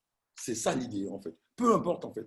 Et il se trouve qu'il y a, y a ce chemin-là recoupe des fois la fiction, euh, la fiction colorimétrique que cette société-là s'est inventée pour pouvoir continuer de stratifier, stratifier, en paix, pour pouvoir continuer de régner en paix au nom du grand capital et tout ça, machin. Voilà. Je me suis peut-être mal exprimée, mais c'était évidemment euh, un regard, un, regard faussement naïf, parce que évidemment que l'ironie, euh, il fait pour beaucoup dans, dans le discours et que c'est une stratégie de l'auteur pour, euh, pour amener en fait à une réflexion qui dépasse les clichés d'une société ou, ou la, hiérarchie que vous avez expliquée. Et, tu as touché le vrai mot, l'ironie. Et, l'ironie, là, en fait, l'ironie, c'est quand même c'est l'une des plus grandes expressions d'intelligence euh, du monde. D'accord? Euh, Quelqu'un qui rit, c'est quelqu'un qui a compris. Et, je vous jure que ça, c'est le truc qui marche all around the world. Hein. Sur toute la planète, en fait, tu commences à être intelligent quand il sait faire rire les gens. C'est fou, mais c'est comme ça. Et donc, c'est ça qu'on devrait partager, en fait. Et donc, en réalité, dès que tu te mets dans cette espèce de recul ironique euh, qui déclenche euh, du rire et tout ça, ça tu, tu, tu, ah, tu chopes l'instrument le, plus universel, en fait, de réflexion du monde. Et c'est ça, en fait, en réalité, le, recul dont je parlais, là. C'est le recul de, l'ironie. En tout cas, bonne chance. Enfin, je, je t'envie. Euh, bon courage, là, pour la lecture des, de ces trois prochains romans, là. Tu vas, regarder la rentrée littéraire avec beaucoup, beaucoup de calme et de, de zen attitude. Parce que tu auras lu trois bouquins géniaux. Ben, J'y manquerai pas. Hein. Je, vais, euh, je vais en acheter au moins un, ça c'est sûr, déjà pour voir. Et puis, sans doute que les deux autres vont suivre si je peux me permettre d'ajouter un petit mot, la naïveté, globalement, c'est plutôt un bon principe et il faudrait la réhabiliter en littérature. En fait, le regard naïf et le regard euh, averti, pour moi, c'est conditionné, ça fonctionne ensemble. Et dans le catalogue, on aime bien, la naïveté présuppose déjà un point de vue incarné, que le personnage assume ce qu'il est. Et euh, du coup, ça nous ça oblige à prendre parti et ça nous éloigne des narrateurs omniscients qui savent tout, qui se posent déjà comme sachant et comme maîtrisant les choses. Et euh, il me semble que dans l'esthétique du catalogue, en général, on aime bien euh, ce point de vue de la surprise qui, qui, qui, permet de mettre en scène plus facilement l'observation et de raconter plus de choses sur la manière dont les choses sont construites, sur la manière dont les choses fonctionnent, bien ou mal et que du coup le, regard critique est presque conditionné par ce regard euh, naïf. C'est pour ça que beaucoup de personnages des livres du, Nouvel Attila sont, des, sont souvent des enfants ou des adultes qui se remettent dans la peau d'un enfant. C'est le cas d'un camarade papa, mais c'était aussi le cas dans Marx et la poupée, euh, par exemple. Béa?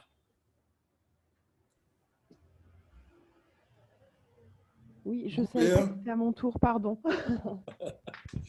Pourtant, tu, étais la première venue. Hein oui, j'étais en train de me recoiffer, tout à fait. Euh, alors moi, j'ai une question. En fait, tout à l'heure, tu disais que quand tu écrivais, c'est parce que tu avais des choses à dire.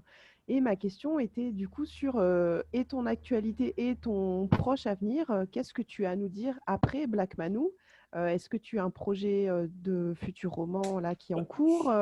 Qu'en est-il? Comment travailles-tu avec, avec Benoît au Nouvel Attila aussi sur ta tournée de Black Manou Qu'est-ce que voilà, qu'est-ce qui est ton actualité en ce moment? Tu nous as dit que tu venais en France euh, tout bientôt. Euh, qu'en est-il? Bah, écoute, euh, resalut Béa, super question. Bon, déjà, j'ai ah, cette, année, j'ai écrit pas mal de scénarios quand même. J'ai écrit beaucoup de scénarios là, des séries. En fait, quand je, quand je suis, ça, ça, me détend d'écrire des scénarios. C'est ouf, mais j'ai découvert ça. Ça me détend. La semaine dernière, j'ai écrit un scénario de court métrage encore. ça, me détend d'écrire des scénarios. Je crois que, euh, je crois que l'année prochaine, euh, euh, j'ai deux scénarios de, de, séries là, qui vont être tournés l'année prochaine. J'en suis quasiment certain. Mais surtout, maintenant, pour, le, pour, l'avenir en littérature, là, j'ai déjà commencé là, mon prochain roman qui s'appelle 6 heures, qui est pour pour le coup qui sera un récit. je m'éclate déjà.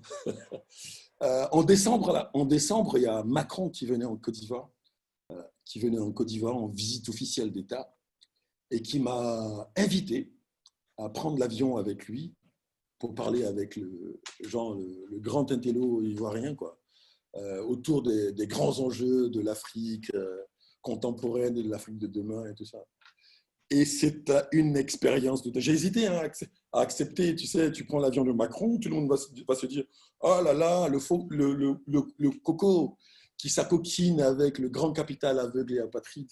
Et en fait, euh, en tant que romancier, euh, heureusement que j'ai accepté parce que c'est un matériel de ouf, un truc de dingue en fait. Et euh, tu comprends pourquoi, pourquoi il y a ces pouvoirs là au-dessus de nous. C'était complètement ouf. Donc j'ai vraiment pris l'avion avec Macron. Hein. Euh, c'est-à-dire, ça commence même déjà par le mail qu'on t'envoie pour t'inviter, pour te proposer. Déjà, ma première réponse était Benoît qui a reçu le mail euh, de l'Élysée, il, a commencé par me dire que c'est pas un hoax. Et quand moi j'en ai parlé à mon fils, mon premier fils qui a 19 ans, il a fait Papa, c'est une erreur de casting ou bien quoi? Il y a quelque chose qui ne va pas, il y, a, quelque chose que tu as mal fait ces derniers temps, dis-nous, il y a quelque chose qui ne va pas. Quoi. Et je lui ai dit non, et tout ça. Et en fait, finalement, il, m'a envoyé un mail qui garantissait ma liberté d'expression. D'ailleurs, il disait que c'était au nom de cette liberté d'expression qu'il m'invitait. Donc, ils l'ont écrit par mail. Et euh, donc, mon prochain roman commence par ce mail-là. Et ensuite, c'est le récit de, c'est le récit de, cette aventure où je prends l'avion avec Macron. Ça va s'appeler 6 heures qui est le temps de vol entre Abidjan et puis, euh, et puis, et puis Paris. Donc, euh, donc le avant et puis le, pendant le vol et, après. Et donc ça, je vais m'éclater à le faire dans les trajets à l'écrire dans les trajets de train pendant les festivals où je veux aller défendre Black Manu tout ça. Donc ça, ça, ça, ça, te, détend hein, quand tu sais que tu as une, longueur d'avance comme ça. Donc pendant qu'on parle de Black Manu, toi tu es là, tu as un peu les pensées ailleurs, les gens se disent Ah, il est trop cool en fait, c'est parce que juste détendu parce que tu sais que euh, tu as déjà, as déjà les, mains, les, mains quelque part. D'ailleurs, il y a un proverbe ivoirien qui dit Quand un aveugle te, te propose que vous vous lapidiez, c'est qu'il a déjà son pied sur un caillou. Donc voilà, c'est un peu ça le futur là. Donc voilà. Eh ben, il sera publié au Nouvel Attila, j'imagine. Ah ben, il faut lui demander. Hein. Alors, Benoît? Non, mais Bien sûr, bien sûr, mais, mais pas avant le Renaudot. Le but, c'est de poursuivre. Oui, bah, pour répondre euh, un peu en retard du coup à la première question d'Anthony sur le suivi des auteurs, euh, la, manière dont, à un moment donné, le Nouvel Attila s'est incarné euh, vraiment dans les, jeunes, dans les jeunes auteurs français, et de plus en plus d'ailleurs des auteurs issus de la francophonie, fait que de toute façon, nous, on a à cœur de... Enfin, on ne se pose même pas la question. Si on donne autant leur chance au premier roman, et on est une des maisons qui est aujourd'hui les plus associées au premier roman, aux oppositions par exemple à la NRF qui a décidé en cette rentrée littéraire de, de, de, ne sortir aucun premier roman au prétexte fallacieux de les préserver des, risques du, du post-confinement, mais en fait parce qu'ils avaient peur de ne pas atteindre leur moyenne de vente. Euh, vraiment, on, érige ça en, principe, en valeur, en étendard. Et du coup, le, le principe, c'est ouais, d'accompagner au maximum les auteurs, de grandir ensemble et euh, d'échanger en permanence entre chaque roman, entre chaque projet de roman, entre chaque euh, coup de bambou ou coup de grisou, pour savoir comment on va construire la progression, sur quel angle on va aller, etc. Et avec un auteur comme Gauze, bah, l'idée qu'il nous amène toujours, l'éditeur comme le lecteur, à un endroit où on ne l'attend pas, ça c'est vraiment euh, fabuleux, parce qu'on est sûr d'aborder des, des nouveaux rivages et de faire des nouvelles expériences à chaque expérience textuelle. Et du coup, avec Gauze, on, voilà, il a en général en moyenne 3 ou 4 idées de, de, nouveaux romans à chaque fois. Donc je sais que déjà dans son esprit, il y a une, comme ça des strates chronologiques qui se, qui se bâtissent. Et par ailleurs, au gré de ses voyages euh, transatlantiques, par exemple, il a reçu commande d'un essai sur la, la, race et la couleur par une éditrice juive belge new-yorkaise. Et donc, je sais aussi que potentiellement, on va aussi à un moment donné travailler sur un essai, dialoguer. Euh, voilà, donc ça, c'est l'assurance de jamais, euh, vraiment, de toujours être surpris par, euh, par l'auteur. Je vais tout péter sous les, sur les couleurs, je vais tout péter avec mon essai, mais tout péter, dans la forme des essais, et même dans l'idée même qu'on a de, des Noirs américains et tout ça, je vais tout péter. Ils ne vont pas s'attendre à ça. Ça, ça, rien que d'y penser déjà, je suis super cool. Aurore, c'est à toi. Alors bonjour, déjà euh, merci euh, pour votre authenticité, votre enthousiasme, c'est débordant et ça fait du bien entendre, franchement. Donc un grand merci déjà pour ça. Alors ma question, elle est par rapport euh, à votre écriture. Vous avez déjà expliqué que vous partiez d'une structure, donc ça j'ai bien entendu. Mais ce que je voulais savoir, c'est qu'une fois que vous avez cette structure, est-ce que vous avez plutôt une écriture pulsionnelle, instinctive, qui sort comme ça avec les tripes Ou alors est-ce que vous avez plutôt une écriture que vous laissez reposer, que vous reprenez après, quelques jours plus tard ou quelques semaines plus tard, après avoir lu d'autres livres? Voilà, est-ce que c'est pulsionnel? Est-ce que c'est euh, plutôt réfléchi sur du long terme? Je voulais un peu savoir plus sur votre démarche d'écriture. Un grand merci. Merci Aurore pour ta question, elle est super intéressante. Elle, revient souvent, ça revient souvent ce genre de, ce genre de questions. Tu sais pourquoi ça revient souvent? Parce que je, crois que ces 50 dernières années dans l'espace public, les, auteurs ont vachement contribué à, ce que les gens se disent que des fois l'écriture elle est un peu ouais j'étais complètement possédé par mon sujet ça vient comme ça pouf et tout ça et que ça sort et que je me mets et vous, comprenez quoi parce que je me prends la tête. Je, me souviens même de comment il s'appelle Patrick euh, non Philippe Dian c'est ça? Philippe Dian qui, disait sur un sur un plateau télé que l'écrivain, un bon écrivain, se devait avoir le teint blême un peu comme ça, parce qu'un bon écrivain qui a le teint allé comme ça, c'est que le choix, il, c'est pas, ça va pas quoi. Et moi, c'était drôle quand il disait ça, parce que j'étais en face, donc du coup, je, je, me suis touché la peau là, donc ça, ça a déclenché un peu de rire. Mais moi, je ne crois pas aux gens qui, ont, qui disent qu'ils ont une écriture pulsionnelle. Il arrive d'être complètement possédé, par un texte et tout ça, mais on est toujours repris par le, parce que c'est ça qui fait l'écrivain, par, la relecture. Et d'ailleurs, même par le travail éditorial euh, derrière. Donc vraiment, c'est super rare qu'un jet pulsionnel comme ça sorte et soit édité comme tel ou soit lu comme tel. C'est super rare. Je ne dis pas que c'est jamais arrivé, mais c'est super rare. Mais les gens, ça fait, ça fait, ça fait bien de dire ça. Quoi. Euh, parce que de toute façon, on est tous un peu dans l'instinct, on est tous de façon, naturelle. On n'a pas à le dire, on est tous un peu dans l'instinct et, aussi en même temps dans la réflexion.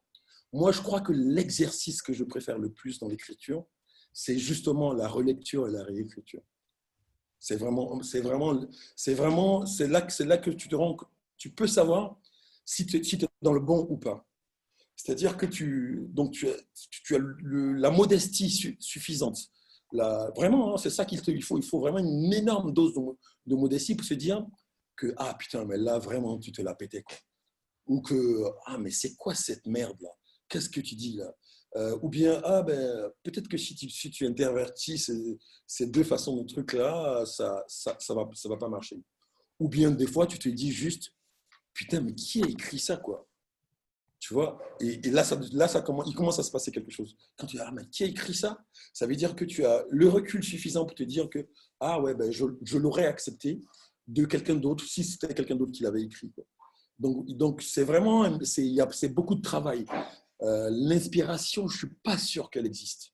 L'inspiration, c'est vraiment une vraie création, création bourgeoise euh, qui veut qu'il y a des élus, quoi tu une, espèce d'élu comme ça, sur, lequel tombe euh, la grâce de l'inspiration, et puis, et puis grâce avec laquelle tu arrives et que les autres, euh, oh, les autres, oh, les autres pauvres humains qui n'ont pas été touchés par cette grâce-là que toi tu as eue, non.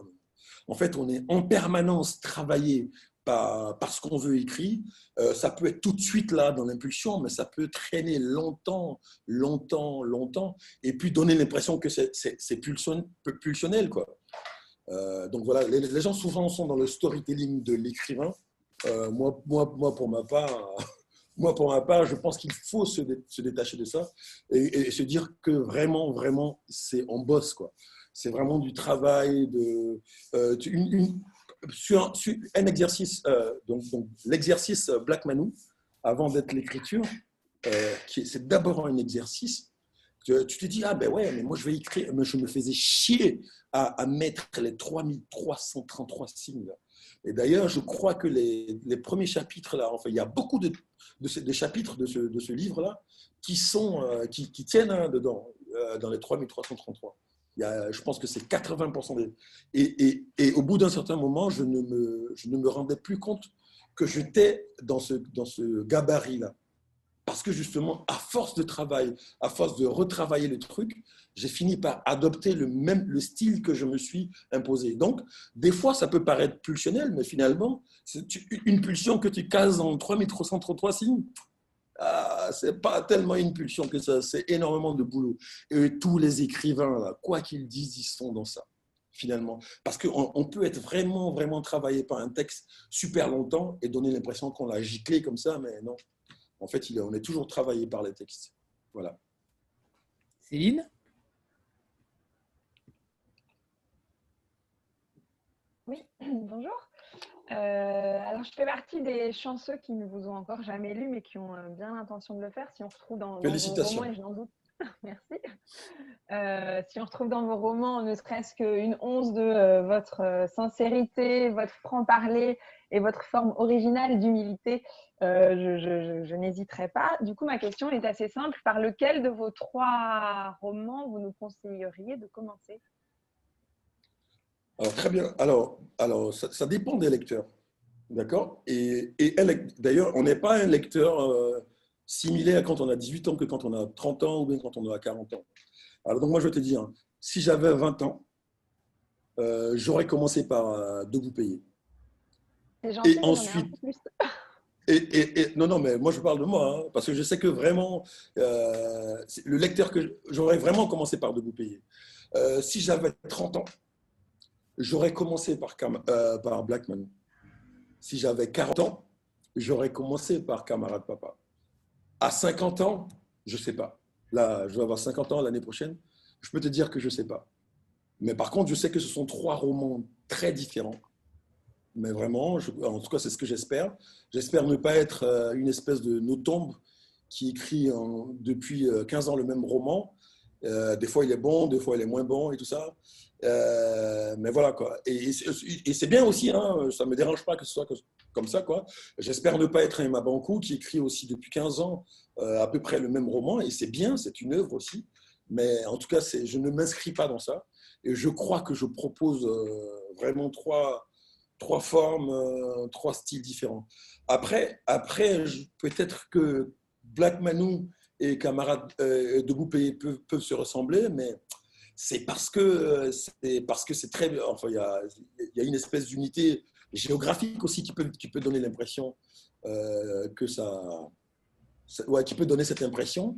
Et puis a l'idée que l'idée de proposer du texte con on, peut avoir l'impression que Black Manu c'est un, un, un debout payé sous, sous, sous, sous détente quoi enfin un peu détendu mais je crois pas parce que c'est vraiment entre les deux riffs chaque fois c'est-à-dire debout euh... tendu ou détendu? Ouais, peut-être, pardon, peut-être tendu, peut-être ou, ou, détendu. Tu sais, je pense détente dans le sens de la détente physique là. Tu sais, en physique, PV est égal à NRT. La pression par le volume est égale au nombre de moles par la constance R et la température. et, donc, et, donc, quand tu pompes, quand tu pompes, la réaction, c'est bim derrière. Quoi. Donc, dans Debout Payé, on va dire que tu compresses comme ça et que Black Manu peut être le, le résultat de cette réaction. Peut-être. Mais bon, voilà. Et ce qui est intéressant, c'est que tu fasses ton chemin. Et ça, c'est intéressant. Et, euh, euh, camarade papa, par exemple, il y a beaucoup de gens qui m'ont dit oh, j'ai eu du mal à rentrer. J'ai eu du mal à rentrer. J'ai dit ah ben oui, c'est normal puisque j'ai fait en sorte que qu'on ait du mal à rentrer. Puisque c'est l'idée, c'était de parce que c'était difficile d'arriver en Afrique euh, par la mer avec ce, qu'on appelle la barre, cette espèce de vague qui t'emporte euh, en permanence et tout ça. Donc, j'avais envie de donner ce truc-là et que, que euh, j'avais envie que bah, tu vas rentrer dans un truc, il faut que tu te poses. Quoi. Alors que dans Debout payé, mon, mon propos était différent, c'était de dire, toi, si tu commences la première phrase, t'es foutu. Tu vas plus t'en sortir, tu vas plus, tu vas plus pouvoir t'arrêter. Donc, chaque fois, le parti pris est différent. Quoi. Il euh, y a d'autres lecteurs qui ont trouvé que, ah bah ouais, mais moi je préfère Camarade Papa parce que tout de suite je suis inscrit dans une espèce de tradition littéraire. Il y a même un gars qui m'a dit, oh putain, à la rentrée 2018, c'est toi qui as écrit le grand roman français. Quoi. Euh, on ne se serait pas attendu à ça. Quoi. Euh, parce que tout de suite, tu es dans le grand style, machin, mais heureusement qu'au milieu, tu apportes ton gosse derrière et tout ça. Bon, voilà, donc c'est vraiment, ça dépend de, du lecteur que tu es en ce moment ou du lecteur que tu as été. Voilà, tu as le choix. En tout cas, tu as, tu as trois bons bouquins. À, à beaucoup plus libéral et démocratique que son éditeur. Moi, je laisse pas le choix au lecteur. Je pense qu'il faut les meilleures introductions à l'œuvre. C'est les romans, ce que j'appellerais les romans parisiens c'est euh, de Boupélier et Black Manou qui, euh, qui partagent une même veine euh, ironique et sociale. et un rapport à l'humour et au sujet de l'immigration parisienne. Pour moi, c'est des bonnes portes d'entrée parce qu'ils commencent tous les deux au seuil de, en fait, il rentre immédiatement dans l'action, mais au début de quelque chose, le début du boulot de vigile dans Debout Payé, et littéralement l'arrivée à Paris d'un Africain qui va très rapidement se retrouver euh, sans papier dans, Black, Manou. Après, ils sont construits différemment. Le premier partage euh, deux fils, euh, deux fils romanesques, mais très étroitement liés sur l'histoire d'une famille ivoirienne dont tous les hommes finissent par devenir, à un moment de leur vie, vigile à Paris. Black Manou, lui, il est vraiment authentiquement construit autour d'un lieu un bar clandestin et d'une figure, mais à l'inverse, il, intègre, il malaxe il mélange beau et il croise beaucoup plus de personnages que, que de Boupayé, en faisant donc en recoupant un peu tous les flux euh, planétaires possibles et imaginables. Et en même temps, il le fait, euh, je dirais moi, comme s'il tirait sur des extenseurs. Euh, c'est un roman un peu bonsaï, un peu euh, mosaïque qui introduit à l'intérieur d'un très très court chapitre, voire d'une seule phrase, le destin de deux, trois, quatre personnages. Et on a un plaisir vraiment euh, hypnotique à voir se croiser autant de matière humaine, autant de sentiments, dans aussi peu de mots aussi bien euh, choisis. Mais c'est des textes du coup qui partagent une énergie effectivement, une énergie folle, euh, condensé. Je trouve ça bien pour, euh, pour accumuler l'énergie nécessaire ensuite pour arriver au roman un peu. les journalistes diraient que, Camarade Papa était un roman un peu de la, de la maturité, plus approfondi, plus complexe. Voilà. Et il y a aussi, euh, si vous avez la chance de croiser Gauze en rencontre donc au mois de, de septembre, là d'ici Noël, vous pouvez aussi commencer par le premier roman que vous trouverez en librairie je, le dis maintenant parce que je risque d'oublier de le dire avant la fin. S'il y a des. Gauze fait une grande tournée, euh, deux grandes tournées dans le sud-ouest en septembre et en, octobre. Et euh, il y a deux lancements parisiens, donc je sais que je ne sais pas combien d'entre vous sont parisiens, mais vendredi 28, euh, à savoir là, vendredi prochain, il y a l'apéro de lancement le plus informel qui soit dans un bar qui s'appelle Les Trois Marches entre Couronne et Belleville tandis qu'il y aura un lancement officiel dans une librairie, la librairie du Canal, le dimanche 6 septembre, où là, on est arrivé, avec l'aide de la libraire, à bloquer la rue, et l'apéro se fera dans la portion de rue entre le Canal Saint-Martin et la librairie, le dimanche 6 à 17h30. Benoît, vous pourrez m'envoyer ces informations Oui, bien sûr, avec plaisir. Ouais. Ouais, ah, je les diffuserai. Parfait. Amandine? Ah. Bonjour. Amandine, c'est bon? C'est à toi. Oui, euh, ma, question, c'était euh, par rapport. Euh, tout à l'heure, tu, as parlé d'un tu t'influençais pas d'Alain Mabantou, mais est-ce que d'autres auteurs ivoiriens t'ont influencé d'une manière ou d'une autre, ou est-ce que tu réagis par rapport à, ce qu'ils ont pu écrire? Bah Oui, Amadou Kourouma. Amadou Kourouma, Les Soleils des Indépendances et euh, Monnaie, outrage et défi. Euh, a un autre, un autre auteur ivoirien qui qui est immense, qui s'appelle Bernard Dadier. Il est dans une veine beaucoup plus classique, mais c'est un, auteur très très engagé politiquement. Euh, voilà quoi, ce sont mes deux grandes figures. Et puis un troisième qui est complètement taré, qui s'appelle Jean-Marie Adiafi, mais il est complètement taré, lui, mais complètement. il, il, écrit, c'est une espèce de poète un peu fou. Euh, qui écrit un bouquin qui s'appelle D'éclair et de foudre, en une seule euh, euh, on ne sait pas si c'est un recueil de poèmes ou on ne sait pas trop, quoi, en une seule phrase complètement délirante. Donc voilà, il y, il, y a, des auteurs africains aussi, hein, contemporains, qui ne sont pas forcément ivoiriens, de qui je m'inspire. voilà, ils sont, ils sont pas mal, hein, ils sont pas mal. Les, anglophones, Attends, bougez pas, il y a, ma, chienne qui n'arrête pas d'aboyer. elle est toute petite comme ça, mais elle est redoutable, comme toutes les go.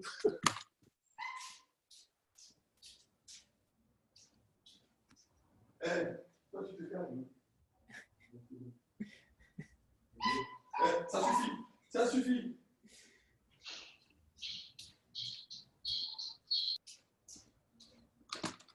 Bon, ça y est, j'ai maté le, j'ai maté le félin. Mais merveilleux. Et, euh, par exemple, je parlais des anglophones, par exemple, qu'on oublie souvent. Dans la, dans, en France, on les oublie souvent. Euh, Soyenka, euh, Chinois Chebe, Kensaro Wiwa, qui sont des, des, auteurs immenses. Soyenka, par exemple, qui a eu le prix Nobel. Euh, il y a beaucoup de gens qui savent qu'il a eu le, prix Nobel. Il y a peu de gens qui l'ont lu. ou bien Chinois Chebe. Ou bien il y a encore un auteur congolais qui s'appelle, qui, qui, a écrit un livre qui s'appelle Jazz et vin de palme qui était un livre très fondateur aussi pour moi, Jazz Evan Palm, euh, fantastique. Euh, comment il s'appelle déjà? Euh, Jazz Evan de Palm et photo de groupe au bord du fleuve. j'ai oublié son nom. Je ne suis, pas, je suis pas un grand intello, j'ai oublié les noms des auteurs. Bref, en tout cas, il existe toute une tradition, toute une tradition d'écriture africaine qui, m'inspire même. Mais à la limite, je veux dire, moi, je les trouve géniaux. Je vais vous dire pourquoi je trouve géniaux les, les, auteurs africains, mais d'un certain âge. Hein. Ah, pour le coup, c'est vraiment, c'est vraiment Emmanuel Dongala. Merci, euh, euh, merci Benoît. Euh, y a, ils sont toute une génération de gens, les Kuruma, les Kensaru Wiwa, les Dongala, les, les, les, Bernard Dadier. Ce sont, ce sont des gens en fait qui, qui sont nés dans une autre civilisation, dans une autre époque, avec une autre langue, avec d'autres outils de réflexion. Vraiment, ils sont vraiment nés au village. Quoi. Donc, ils sont nés souvent dans les années 30, 40, maximum. Hein, souvent, souvent c'est dans les années 30, 40.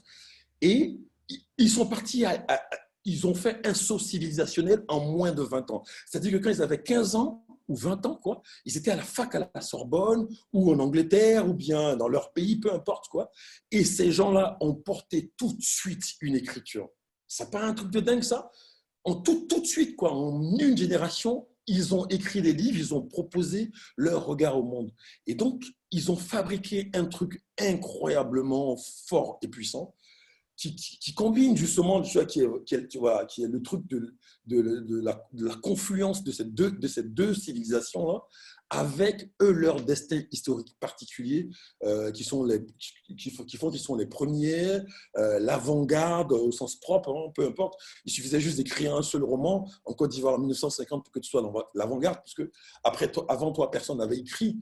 Et ils ont quand même proposé à la littérature mondiale un truc puissantissime. Les soleils des indépendances, c'est incroyable. Euh, Sonja Boy ou bien pas obligé, c'est incroyable. Euh, Year of Childhood de Soyenka, c'est incroyable en termes de style, en termes de regard sur le monde. Et ils ont fait ça en une génération. À la limite, nous, on est des petits joueurs parce que moi, je vous ressemble à vous tous ici. Nous, nous appartenons à vous. Nous, on a fait les mêmes études, on a lu les mêmes bouquins. Quand quelqu'un me parle de Montesquieu, allez, je suis pas perdu, quoi. Euh, on, a, vu les mêmes films, on a vu Star Wars en même temps quasiment, on a les mêmes référents culturels à, la limite. Euh, voilà quoi. Moi, nous sommes, nous sommes pareils à la limite quoi. Mais eux, eux c'était des êtres incroyables ils ont quand même réussi à proposer un truc puissant. Euh, donc Gary, Gary, il est comme, il est comme eux par exemple. Gary, c'est un lettonien, c'est un truc, tu vois. Il est d'une autre civilisation, il débarque là, il ne sait pas parler français. Bim, à 20 ans, il, il, écrit des trucs. Je te dis, mais c'est pas possible. Donc voilà, je suis fasciné par ce truc qui existe des gens qui n'avaient pas de littérature profondément et qui ont réussi à proposer quelque chose de puissant euh, au monde. Quoi. Et voilà, ils ont, ils ont 50 ans d'avance sur nous. Quoi. Et je crois qu'il faut qu'on aide, il faut, il faut qu'on s'inscrive dans cette veine-là et qu'on aide à, faire grandir euh, le, le regard qu'ils ont, qu'ils ont lancé au monde. Avant de passer la parole euh, à, à, Rita ou à Béa, on a pour habitude de faire une petite photo de groupe. Euh, donc, je vais, je vais, faire ça. Mettez-vous sur votre 31. Voilà, tout le monde se recoiffe, surtout nous. Voilà. voilà, comme sur Gallimard, hein, comme sur les couvertures de Gallimard, pareil. Voilà, euh, grassé, grassé, oui. Grassé. 3, 2, 1. bon, super. Euh, vous nous préparez un petit extrait tout à l'heure, euh, euh il, est, il, est, il, est, tout ouvert, c'est le premier chapitre de Black Allez, Allez, super. C'est parti. Ça s'appelle Moonwalk. Un petit pas pour l'homme, un grand pas pour l'humanité. Pas besoin d'aller sur la mer de la tranquillité pour prononcer pareille phrase. Roissy est sur la Lune et Air France une compagnie spatiale pour tout Africain. Quand l'Airbus arrive à un satellite du terminal 2E, la First Class ouvre la procession d'astronautes. Couloirs de verre et d'aluminium. Les tapis roulants hâtent le pas. Puis les chemins se séparent. À droite, les passeports européens. À gauche, le reste du monde. La zone internationale s'arrête à la ligne jaune. La France commence après. Gone Morgan a prévenu, si ce n'est pas pour voyager, il ne met jamais les pieds dans un aéroport. Les taxis à la sortie du hall arrivé appartiennent majoritairement à la tribu des Toyota hybrides. Ni essence, ni électrique, ils roulent au pétrole et au nucléaire. Hybridation des consommations, hybridation des pollutions. Black Manu tend au chauffeur le papier avec l'adresse. Euh, pour Belleville, vous préférez par porte de Bagnolet ou par porte de la Chapelle? Ce chauffeur a la couleur et les traits d'un oncle, sauf que son accent, plein d'air, raboté et vente les alizés. Martiniquais, Guadeloupéen, Black Manu ne peut pas savoir. Pas plus que celle des portes à choisir. Mais Première leçon en jungle urbaine, ne jamais paraître ni surpris ni décontenancé. Ce sera porte de la chapelle, s'il te plaît, plus solennel à la prononciation. Route, pont, chemin de fer entortillé sur l'horizon urbain, régiment de panneaux signalétiques en rang le long des routes ou en escadrille au-dessus. À peine aperçu, un support écrit disparaît. Il faut déjà lire le suivant. L'un d'eux se répète souvent. Alors, alors le regard l'accroche. A1, Paris par porte de la chapelle. Le client est roi, l'hybride suit ses voies. Le chauffeur parle, beaucoup. Tous les taxis du monde font pareil. Au démarrage, tirade météorologique. Pour l'accélération, lourdeur des taxes. Au virage, résultat sportif, football bien sûr au moment du freinage, question. Vous venez d'où? En entendant Côte d'Ivoire, euh, en, entendant Côte d'Ivoire, changement de régime, vitesse supérieure, moteur et logoré balles. Abidjan, il en a souvent entendu parler à. Ah, je suis vraiment déconcentré par le chien. En entendant Côte d'Ivoire, changement de régime, vitesse supérieure, moteur et logoré 100 balles. Abidjan, il en a souvent entendu parler à Port-au-Prince. L'homme est haïtien, donc ouragan plutôt calisé. Il se présente, Pierre-Étienne, vraiment haïtien. Il n'y a que pour avoir des prénoms déguisés en nom, voire en surnom, comme Gary Victor, Hermione Léonard, James Noël. Entre les noms sur les panneaux et ceux sur les haïtiens, des autos, des routes, Black Manu flotte dans un espace sidérant. Le chauffeur poursuit son monologue et sa trajectoire. Une superstructure à gauche, le Stade de France. La Coupe du Monde est fraîche dans les mémoires. Pierre-Étienne éclabousse le, pare-brise de postillons jaillis des contrôles et des passements de jambes d'un joueur chauve en maillot bleu. Complicité homme-machine ou capteur ultra-sensible, les essuie-glaces balayent d'approbation. Porte de la chapelle apparaît au bout d'un tunnel. Direction Est, l'haïtien faufile la voiture sur le périphérique, ceinture noire en forme de haricot autour de Paris. Embouteillage. L'hybride passe du diesel à l'électricité, de la raffinerie à la centrale nucléaire. Par, par choc contre par choc, les fils de voiture font quatre serpents de métal côte à côte. Ils glissent lentement, très lentement, apesanteur sur macadam. Voilà, ça c'est le chapitre 1. Bravo. Avec les, avec les chiens à mes pieds. c'est difficile. Euh, Rita, c'est à toi. Oui. Alors, euh, alors je fais suite à l'intervention de, à ton intervention, à ton intervention Benoît, euh, par rapport aux différents thèmes qui ressortent et enfin les, les, mêmes thèmes qui ressortent dans vos livres. Et donc, en fait, on peut dire qu'un livre peut-être comporte obligatoirement, ou si ce n'est souvent un message principal que l'auteur souhaite passer enfin, que l'auteur souhaite passer au lecteur et qu'on interprète peut-être des fois différemment euh, selon, euh, selon chacun. Mais si vous deviez nous résumer le, messa le, message en une phrase du livre Black Manu, quel serait ce message et est-ce que ce serait le même qui ressortirait dans vos trois livres? Alors, moi, j'ai un message, moi en particulier, j'ai un message au monde. D'accord C'est un message, on peut le considérer comme, euh, on veut, hein, moi je suis un communiste, voire un crypto-communiste. Je pense, et j'ai remué le truc dans tous les sens, je pense sincèrement qu'on n'a pas le choix que de partager les richesses de ce monde, presque à part égale. Je pense qu'on ne va pas faire l'économie de ça. Je pense que ce n'est pas possible. Donc, je pense que la société de consommation, hiérarchisée comme elle est, est une absurdité totale. Je pense sincèrement que l'Occident, vit en pédalant sur les misères du reste du monde au nom du capitalisme. Je pense sincèrement qu'il est foncièrement injuste, qu'il existe injuste et voire inique, voire cynique qu'il y ait des gens qui aient un milliard d'euros ou de dollars sur leur compte en banque pendant qu'il y a des gens qui meurent de faim. Je le pense sincèrement et profondément. Je pense que, dans l'humanité d'avant, euh, qui, nous, a conduit où nous sommes là, elle, a, rarement, mis en avant euh, les inégalités, que les gens étaient très proches les uns des autres. D'accord? Je le pense sincèrement, mais vraiment quoi. Je pense que ça ne marche pas, la société dans laquelle on est. Je le pense sincèrement.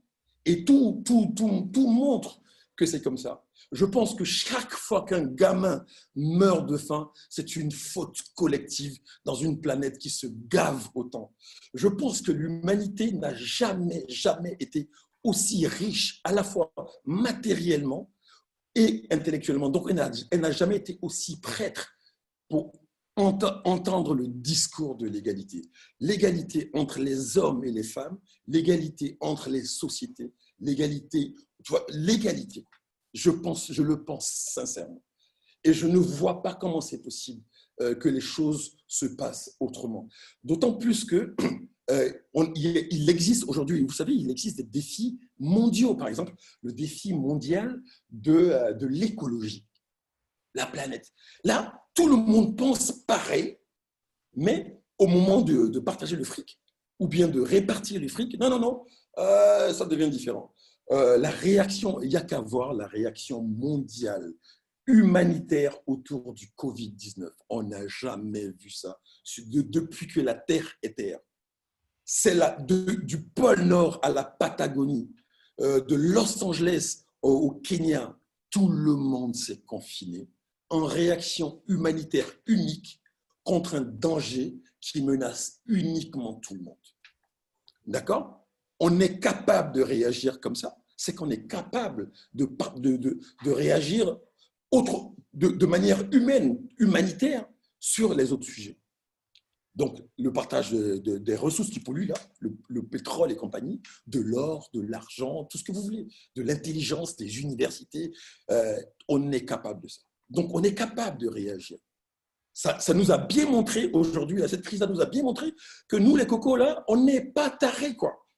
On n'est pas juste tarés. Regardez, on vit en France dans un, dans un système qui a inventé, à la fin de la Seconde Guerre mondiale, du massacre le plus terrible de tous les temps de l'humanité, ils ont inventé l'égalité au nom du travail, en mettant en place les cotisations sociales au nom du travail. La sécurité sociale, c'est un travail qui est déconnecté de tout capitalisme, de, de toute spéculation. C'est juste le travail des gens. Ça fait 50 ans, 70 ans que ça marche. Et c'est sous notre nez. C'est une révolution de type communarde. Je ne dis même pas communiste, communarde. C'est Paris 1771 et 1871. Donc, et ça, ça tirait toute la société vers le haut. Donc les services sociaux vers le haut, la, la, qualité de la médecine vers le haut, la qualité de la solidarité vers le haut. Et ça existe sous notre nez. Donc on n'est pas taré de penser que c'est possible. Moi, tout ce que j'écris là, je n'ai pas un, je n'ai qu'un seul thème, c'est celui-là. En réalité. C'est celui-là. Et après, les livres vont, prendre des formes différentes. Mais je veux que toujours ressorte cette sincérité. Sinon, on aura loupé quelque chose. Et c'est inéluctable qu'on en arrive à dire, les amis, là, il faut qu'on fasse vraiment, vraiment la révolution, sinon, sinon on est dans la merde. Il faut vraiment qu'on partage sincèrement les choses. Il faut vraiment qu'on déclassifie les classes. Il faut vraiment que les classes supérieures se suicident pour pouvoir tirer les classes dites inférieures vers le haut. On est, la France est encore un pays d'ouvriers. Les gens oublient, ça. Quoi. Parce que dès que quelqu'un travaille au bureau, tu sais, les cadres moyens, là, ceux qu'on appelle la société, euh, la, la, middle class, la société moyenne, ça n'existe pas. Ce sont des ouvriers, ils sont sous le dictat d'un patronat, mais c'est le vrai terme. Il n'y a pas autre chose. Le, les gars, ils ont beau faire décaler le discours dialectique et tout ça, ils changent les termes et tout ça, mais en réalité, c'est ça. La classe moyenne, là, c'est une invention, une espèce de fiction pour, mettre un truc, une espèce de classe entre les hyper riches et les pauvres qui sont les plus nombreux. Et donc, donc, ils sont toujours entre les deux. C'est moitié des traîtres, moitié des autistes. Ah, ben oui, la, classe moyenne a perdu. Mais non, on est tous des prolétaires. On est tous des prolétaires par le traitement, par, la situation du travail, par, par, la manière de se déplacer. Le Covid, c'est puissantissime, les gars. Vous vous rendez pas compte Dans les années 60, les gens parlaient de la semaine de 20 heures, les années 60. Regardez le, documentaire de, Chris Marker qui s'appelle Le Joli, mais il parlait de la semaine de 20 heures. C'est pas le Pékin qui, normal, c'est les sociologues, des gens qui ont bossé des années. Quoi. Oui, oui, c'est possible, la semaine de travail de 20 heures. Et surtout, et déjà, il parle de télétravail, la possibilité de travailler avec tout ça euh, depuis la maison. D'accord? C'est les années 60. Et nous, aujourd'hui, là, c'est-à-dire que quand les, infirmières et les infirmiers, le petit personnel, les, éboueurs et tout ça sont, sont au-dessus du front, au devant du front social pendant le Covid, qu'est-ce que les gens font Ces enfoirés, ils les applaudissent. Alors que les autres, qui ont les autres, ils ont des stock options et vous, ah oui, mais c'est sympa, vous avez été cool, vous avez bien bossé, euh, vous êtes occupé des, tontons et des tantis malades, de, vous, avez, voilà, vous avez bien bossé, vous avez ramassé les ordures. Ah, vous, les petites caissières, vous êtes quand même restés, euh, malgré les risques de, contagion, euh, derrière vos, tiroirs caisses et tout ça. on applaudit, ah, c'est génial, la solidarité. Non C'est une forfaiture totale. Non, non il n'existe aucun humain sur cette planète-là qui peut justifier avec des phrases objectives une différence de salaire entre un ingénieur de la NASA, un, patron du CAC 40 et un balayeur. je vous mets au défi. Cherchez partout autour de vous. Je vous mets au défi quelqu'un qui va trouver une raison objective. Chaque fois, ils font de la poésie quand il s'agit de justifier le salaire. Non, ils ont plus de responsabilités. Non, ils prennent plus de risques. Ça n'a pas de sens objectif. Ça n'a pas de sens. Et euh, tous les directeurs marketing, commerciaux, machin, ceux qui prennent ils étaient à la maison pendant ces, trois mois-là. Ils étaient scotchés à la maison. Ils n'avaient plus d'ordre à donner à qui que ce soit. On s'est rendu compte de quoi? Les, les boîtes continuaient à tourner, bordel on s'est rendu compte qu'il n'est pas obligatoire d'être à 8 heures au taf pour, pour travailler, pour être efficace. Il n'est pas obligatoire de, de, se taper deux heures de métro. On s'est rendu tous compte de ça. Mais pourquoi ne pas continuer? La société, en réalité, elle occupe les gens. Elle ne donne pas un sens à la vie. Je, je, vais finir dessus. C'est super important. C'est super important pour moi. C'est vraiment la quintessence de tout ce que je pense. C'est ça qui me motive à écrire, en fait. Et c'est ça que je veux qu'on entende, on renifle derrière chaque phrase, derrière chaque euh, prise de position. Voilà. Est-ce que ce discours euh, t'a mis des bâtons dans les roues au sein de l'édition française? Jamais. Mais jamais. Ils sont puissants, ils sont forts, les gars. Mais jamais. Jamais, les gens, tout le monde entend ça. Parce que c'est difficile de, c'est difficile de ne pas comprendre ce que je dis. C'est super compliqué. C'est juste que les gens n'ont pas l'habitude d'entendre ça. Mais dès que c'est claqué, Il n'y a personne qui peut dire, oh, mais vas-y, tu racontes des conneries. C'est super compliqué de dire ça. Après, quand, quand tu, c'est super dur. Ça voudrait dire que tu te mets du côté de. C'est super compliqué. Donc, ça ne me pose pas. L'intelligence ne pose de problème à personne. L'intelligence, c'est la sincérité. Ça ne pose de problème à personne. Ça s'entend, même quand je me moque des gens. Quand je me moque des gens, ils entendent bien que je suis sincère. Et que ce que j'ai dit, et que je, trouve des moyens intelligents pour, le dire. Ça ne, ça ne, ils, entendent ça. Je vous dis, c'est Macron qui est président de la France. C'est puissant. Et le gars, il a 40 ans, quoi. Et 39 ans quand il devient président de la France. Ça veut dire que, ça veut dire que la, société elle est prête à tout. Elle est prête à entendre tout. Le mec, il comprend ce que tu dis. Il n'y a pas un gars, même d'extrême droite. Ça n'existe pas. Ça n'existe pas. Tout le reste, ce sont des constructions le, régime naturel de l'humanité, dès, le moment où on a chopé l'intelligence, le régime naturel, c'est la communauté de biens, parce que nous sommes des animaux foncièrement et puissamment sociaux. Donc, le discours, ce genre de discours-là, les gens, ils entendent ça, ils sont cool. Tu, les gars de l'ENA, là, on, est, on est au bar avec ensemble. On va, on va dans des fêtes ensemble. Ils entendent ce discours. Le truc, c'est qu'ils sont au service du système. Et d'ailleurs, et le système aime entendre les discours comme le mien. C'est ça qui est ouf. Le système aime entendre ça. C'est complètement ouf. Mais quand j'ai quand quand avec euh, Macron, là, euh, ils sont sympas, les amis. Ils sont sympas. Ils, comprennent ça. Ils entendent, ils comprennent tout ça. Ils sont sympas, mais ils ne sont pas au service du bon système. Et c'est, des fois, tu penses à Danton et tout ça. Pourquoi ils, ont étêté les gens pendant la, vraie révolution, celle de 1793, pas la bourgeoise de 1789 Ils ont étêté les gens. Euh, c'était pour ça. Parce que c'est pas possible, quoi. C'est à un moment donné, voilà. Les gars, ils sont bons, quoi. Ils comprennent ton discours, mais ça ne va pas passer. Et tu les déranges pas, finalement. C'est pour ça que pour ça que moi je suis. Euh, euh, on va dire, au marquage individuel. Voilà. Moi, je te colle au maillot jusqu'à ce que tu comprennes. Quoi. Et je pense que c'est de marquage individuel en marquage individuel que les choses finissent par, finissent par bouger. Quoi. Béa? Alors, difficile de passer après ça, et c'est absolument passionnant. moi, j'avais encore une question pour toi. J'ai compris, on en a parlé en tout début, quand, quand, tout le monde était en train d'arriver, que tu vis entre la Côte d'Ivoire et la France que tu fais régulièrement des allers-retours. Euh, qu'en est-il de la diffusion de ton livre en Côte d'Ivoire? Comment ça se passe? Parce que j'ai lu très rapidement euh, la page de Wikipédia euh, et donc je, sais que tu n'es pas que écrivain, mais cette part-là de, de, ta vie, comment ça se passe? Comment est-ce que tu diffuses? Est-ce que le Nouvel Attila travaille avec toi pour la diffusion en Côte d'Ivoire ou est-ce que c'est un autre éditeur? Est-ce qu'il n'y a pas de diffusion? Voilà, comment ça se passe en fait pour tes livres directement dans ton deuxième pays ou premier pays? Je ne sais pas comment on peut le, le Ouais, mais non, moi je suis de tous les pays, moi euh, C'est une super question parce que, parce que cette question-là, en fait, moi, j'ai mis, euh, même moi, j'ai mis plusieurs, plusieurs années à ce qu'elle me trotte dans la tête.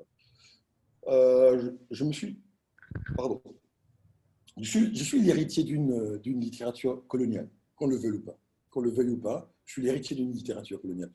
Tous les grands auteurs que j'ai cités là, ils ont été édités par des maisons coloniales, en fait. Gallimard, Le Seuil et tout ça. Colonial parce qu'on était à l'époque de la colonisation et que de toute façon, ici, il n'y avait, pas de, avait pas de maison d'édition. Donc, on a grandi dans une, dans une culture littéraire qui, euh, qui mettait en exergue ces, ces, maisons, ces grandes maisons françaises-là. On a grandi en se disant que la littérature, c'est ce qui vient de là-bas. Complètement fou. C'est vraiment, tu vois les éditions, ah bah oui, on a grandi en se disant ça. mais vraiment de façon inconsciente, quoi. Et même, même moi, l'apprenti, le, petit prétentieux gauchiste, là, euh, quand je sors de Boupé, je ne me pose même pas la question de savoir comment on diffuse mon livre en Côte d'Ivoire. Et puis après, je me dis, ah, mais c'est totalement absurde.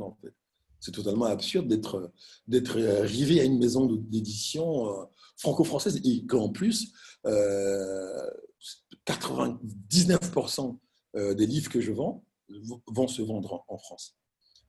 Et que, et en fait, je me suis rendu compte, je me suis, je me suis rendu compte que j'étais dans cet état d'esprit parce que pour moi, j'ai toujours conçu l'édition comme quelque chose qui venait France, euh, de France. Et je me suis rendu compte de tous ces grands classiques que j'ai lus, Le Soleil des Indépendances, Au Seuil, Dongala, Jazz et Vin de Palme, je ne sais plus, chez, Grasset, ou bien j'en sais rien, tout, ou bien Gallimard, tous ces gens-là, je me suis rendu compte que, en fait, euh, j'ai lu des livres qui, venaient de France. Et donc pour moi, c'était naturel que des, livres viennent de France. Alors que maintenant, ce n'est pas obligatoire. Euh, donc on, a écrit une espèce de tribune là. Euh, avec des copains, j'ai écrit une espèce de tribune pour l'indépendance éditoriale des livres africains. ça s'appelle le Front de libération des classiques africains. L'idée est de dire que bon, fait, on a fait l'indépendance pour le, pour les, pour les ports autonomes, pour les ressources minières, pour les ressources agricoles, mais on n'a pas, fait, la lutte d'indépendance pour, la liberté éditoriale des, grands classiques. Et que, les, grands livres africains sont encore édités chez Au Seuil, chez Gallimard, etc. Et donc voilà, et donc du coup, en fait, euh, avec Benoît, euh, donc ça fait donc depuis le camarade papa, on travaille sur l'idée de faire des sorties simultanées entre, la, entre la, France et, l'Afrique. Là, on attend d'abord que la, sortie euh, de Black Manu soit effective euh, en France. Il y aura quelques, livres qui vont venir de France. Et puis après, on va mettre en place une espèce d'édition locale. Et je pense que c'est très important parce que ça inscrit les livres déjà intellectuellement et symboliquement dans une veine locale. Et surtout, ça les inscrit dans une économie locale qui n'est pas la même. Parce que quand un livre vient de France, il coûte 15 euh, 000 francs CFA, donc, en sachant que le, SMIC, c'est 60 000 francs CFA, donc le quart du SMIC, déjà. Alors qu'un livre qui est produit sur place, euh, il coûte 2 000 ou 3 000 francs CFA. Voilà. donc, on bosse à cela. En Côte d'Ivoire, euh, quel est ton, ton impact? Est-ce que, est que, entre guillemets, tu es une star là-bas? Est-ce que comment, comment les Ivoiriens te voient? Tu te vois comme un Français ah non, non, non, non ça, personne ne me voit comme un Français, même si on sait que euh, j'ai un lien fort à la France. Euh, mais ouais, parce que je suis un peu. Mais ce qui est bien, c'est que je suis, je suis un, vrai tricheur, quoi. Je, suis complètement schizo, c'est-à-dire je suis vraiment les deux. Hein. C'est pas, c'est pas un discours comme ça. C'est vraiment. Là, dans 10 minutes, je vais aller boire un coup avec les copains au village artisanal. Je vous promets que je ne vais pas parler comme ça, hein. ni dans, ni dans l'accent, ni dans le, dans le fond, quoi. Tu vois. Euh, et ici, je suis vu comme J'ai eu le Grand Prix littéraire d'Afrique noire l'année dernière. J'ai eu tu vois, le, prix des négros. Ça s'appelle Grand Prix littéraire d'Afrique noire. Ils sont complètement tarés. Ils sont complètement tarés, je vous jure. Et, d'ailleurs, le Grand Prix littéraire d'Afrique noire euh, est mis en place par l'ADELF, l'association des littératures. Enfin, c'est un truc, ça finit par F, quoi, de France.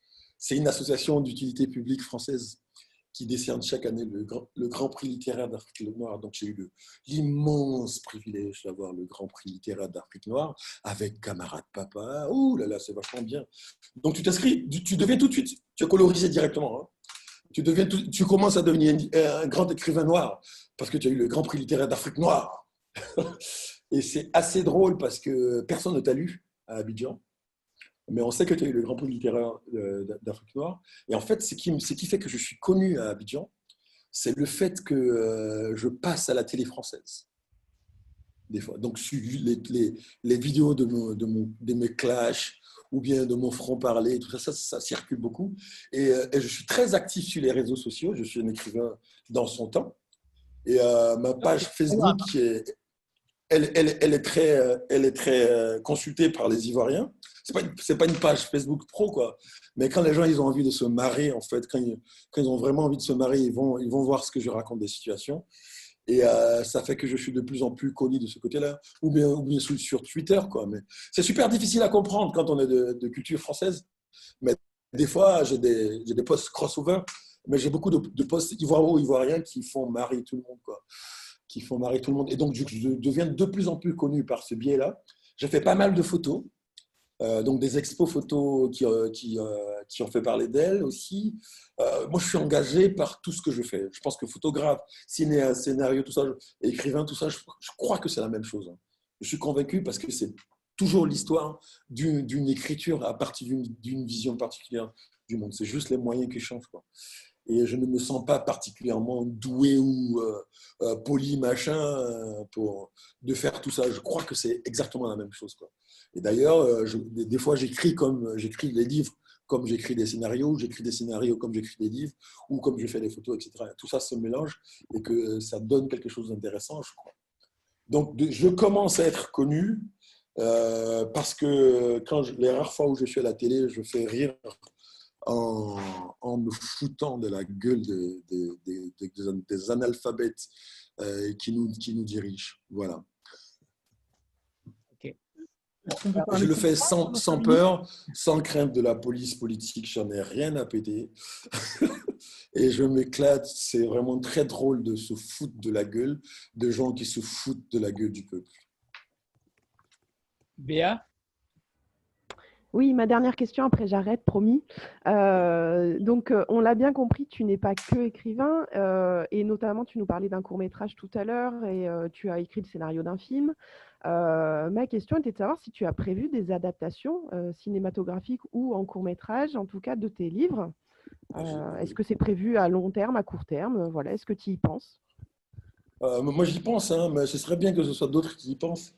Mais j'y pense, j'y pense dans, deux ou trois romans quand je vais décider de me reposer et que, Benoît sera un grand éditeur, un grand éditeur français. Euh, peut-être que je vais, je, vais, me mettre à l'édition, à, la, réalisation de quelques films. Mais c'est quand même ce qui est bien, c'est que ce soit d'autres personnes qui réalisent tes, tes propres bouquins. quoi. C'est un peu chelou. Genre, genre tu écris le livre, tu adaptes au cinéma, tu vois, le gars. J'espère que je vais séduire quelques quelques, quelques cinéastes qui vont s'approprier euh, euh, mes textes. Mais sinon, moi, je, je, veux écrire probablement des, des, scénarios qui vont partir directement en cinéma et que peut-être on pourra adapter en livre et tout ça, ou des, des, pièces de théâtre même d'ailleurs. Le, le, dernier scénario de, de court-métrage que j'ai écrit, je pense qu'il peut faire une belle pièce de théâtre. Parce que c'est une espèce de, de huis clos sur quatre générations de personnes. Je pense que ça dépendra. Donc on verra, on verra, on verra. Benoît? Il y a eu un intérêt euh, cinématographique pour Debout Payé, mais dans le monde du cinéma, pour 10 euh, offres déposées, il y a un seul projet en moyenne qui vient à conclusion. Et euh, franchement, il y a même un réalisateur qui avait commencé à bosser sur le scénario avec Gauss pendant quelques mois. Puis voilà, comme 90% des projets, il n'a pas été mené à bien. Nous, notre fantasme secret, parce qu'il y avait, y avait eu des rencontres croisées, un peu de hasard, et qu'il jouait lui-même un rôle de vigile dans un film, c'était de faire incarner le héros par Reda Kateb, euh, voilà, qui était au plus fort de l'actu en 2014 au moment de la sortie du livre. Non, j'aurais bien rajouté un point sur la, première question, la question de la diffusion en Afrique. C'est euh, pour euh, forcer le tableau sans vouloir le noircir, mais de, la, de, la, manière dont les auteurs sont liés par les contrats aux, maisons d'édition traditionnelles. Quand un auteur, donc là en l'occurrence un auteur africain signe avec une maison d'édition française, il n'a pas vraiment, sauf vraiment à être très affûté en, en enjeu juridique et en négociation, il n'a pas vraiment le choix de la sphère de diffusion. Et donc les maisons d'édition françaises se considèrent comme les meilleures placées pour vendre les livres au plus fort profit partout dans le monde. Et donc elles réclament euh, traditionnellement, quoi, depuis euh, des décennies et des décennies, l'exclusivité euh, dans le temps et dans l'espace. Et euh, donc, c'est très, très rare qu'un auteur, et il faut qu'il soit déjà arrivé, à mon avis, à un certain, euh, certaine étape de sa carrière, puisse réclamer des exceptions pour pouvoir gérer lui-même euh, une diffusion une édition dans une zone géographique, un continent ou un pays. et c'est encore renforcé dans le cas du... C'est-à-dire qu'une maison X ou Y, mais souvent les grosses maisons, préfèrent toucher l'intégralité des droits même en vendant euh, seulement 10% du potentiel des ventes, plutôt que toucher 10% des droits en cédant, euh, en cédant le contrat à une maison d'édition locale qui serait amenée à en vendre 5 ou 10 ou 20 fois plus. C'est juste une question d'image, en fait, centralité et néocoloniale de la France qui se considère encore comme la, base avancée de la culture partout dans le monde. Et c'est encore renforcé à l'étape du poche, puisque euh, on signe quasiment au moment de la sortie euh, pour les auteurs à potentiel des contrats euh, poche. Et à ce moment-là, on est également lié par le fait qu'on n'a pas le droit de, faire des sessions pour des livres qui seraient vendus moins cher que le poche. C'est-à-dire que, par exemple, j'ai vendu euh, Gauze au livre de poche, et le livre de poche m'interdit de faire une session à un éditeur africain qui proposerait le livre africain moins cher que le poche français. donc voilà, en fait, j'ai dû, vraiment négocier pour. il va y avoir une édition algérienne de, de Camarade Papa, mais j'ai dû vraiment jouer des charmes comme c'est pas possible et promettre l'impossible à Livre de Poche pour que ça puisse se réaliser. ils ont été très très pointilleux sur, le, sur les tarifs. Donc il y a bien une manière de cadenasser comme ça la commercialisation en se foutant complètement en fait des réalités locales. On va, tout, on va tout faire péter. On a les moyens là. Là, là, là, il y a de la marge de manœuvre. On ne va pas dire que c'est la faute des autres. Donc, vous allez voir dans les, dans les, prochains, les prochains romans à venir et tout ça, on va essayer de, de, de cadrer une, espèce d'édition locale un peu plus forte. Quoi. On a les moyens de mettre la pression faudrait juste un petit Renaudot ou un truc comme ça. Ou bien juste la liste, là, gens, le gosse dans dixième position de la liste des Goncourt et tout ça. Là, ils vont se dire ah, ah, il est dans la liste et tout ça. Ça, me, ça me suffira pour pouvoir, pour pouvoir peser encore plus euh, dans, dans leur gueule. Quoi. Alors, on va, on va peut-être finir par une petite interview. J'ai pour habitude de faire une petite interview euh, très succincte, une interview fin de phrase. Donc, je commence la phrase et vous la finissez. Euh, Gauze, on y va? Ouais, vas-y. Totalement instinctif, hein, voilà, hein, sans préparation. Hein. Ouais, ouais, ouais. C'est ça qui est important. Depuis que je suis écrivain, j'ai moins la grande gueule qu'avant. Parce que maintenant, dès, que je, dès que je parle en dit, tu te la pètes parce que tu es écrivain. Alors qu'avant, dans les soirées, je pouvais totalement péter et puis raconter tout ce que je veux sans qu'on me ramène au fait que je suis écrivain le jour où j'aurai le prix Goncourt. C'est bon? Ouais.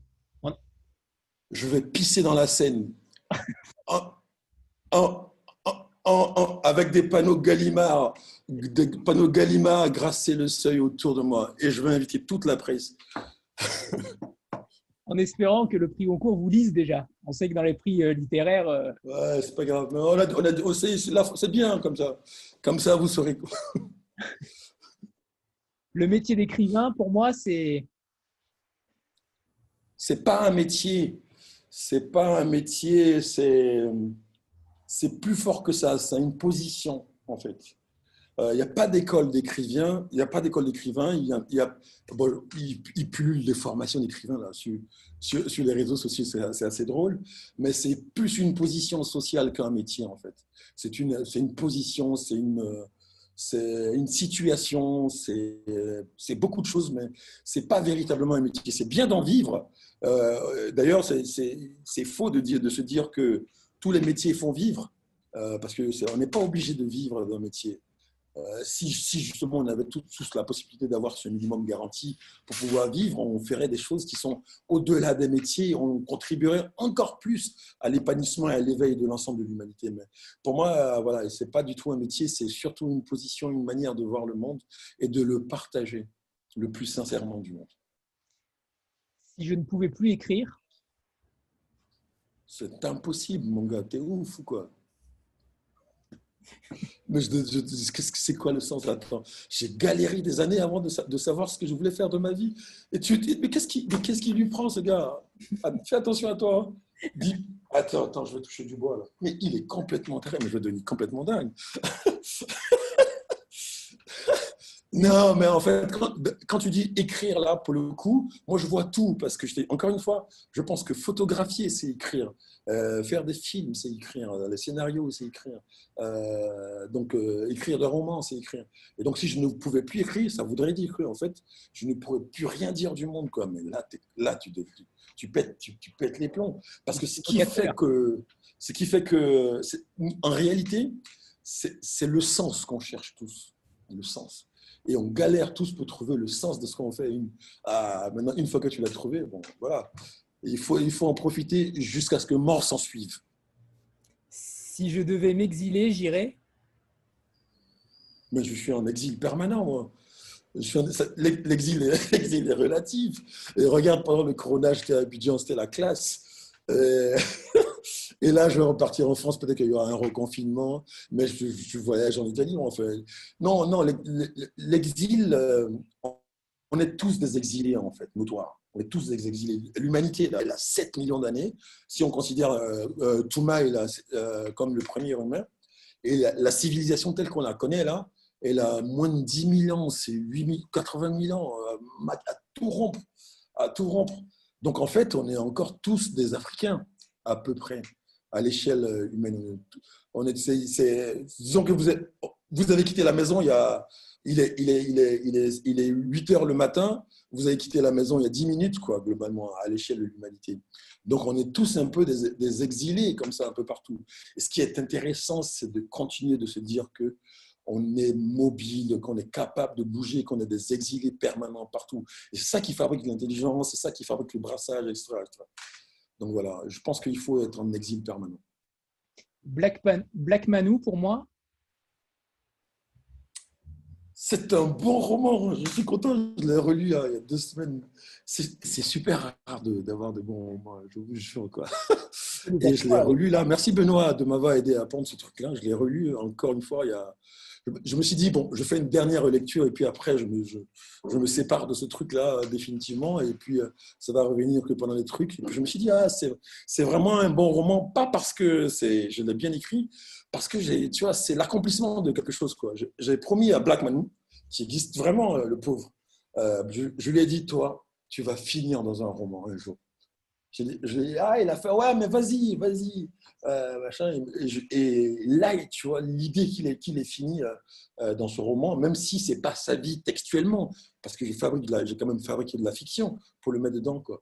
mais c'est quand même le, son lieu, c'est quand même lui qui m'appelle à écrire ça, et puis il est plus là, d'où il est.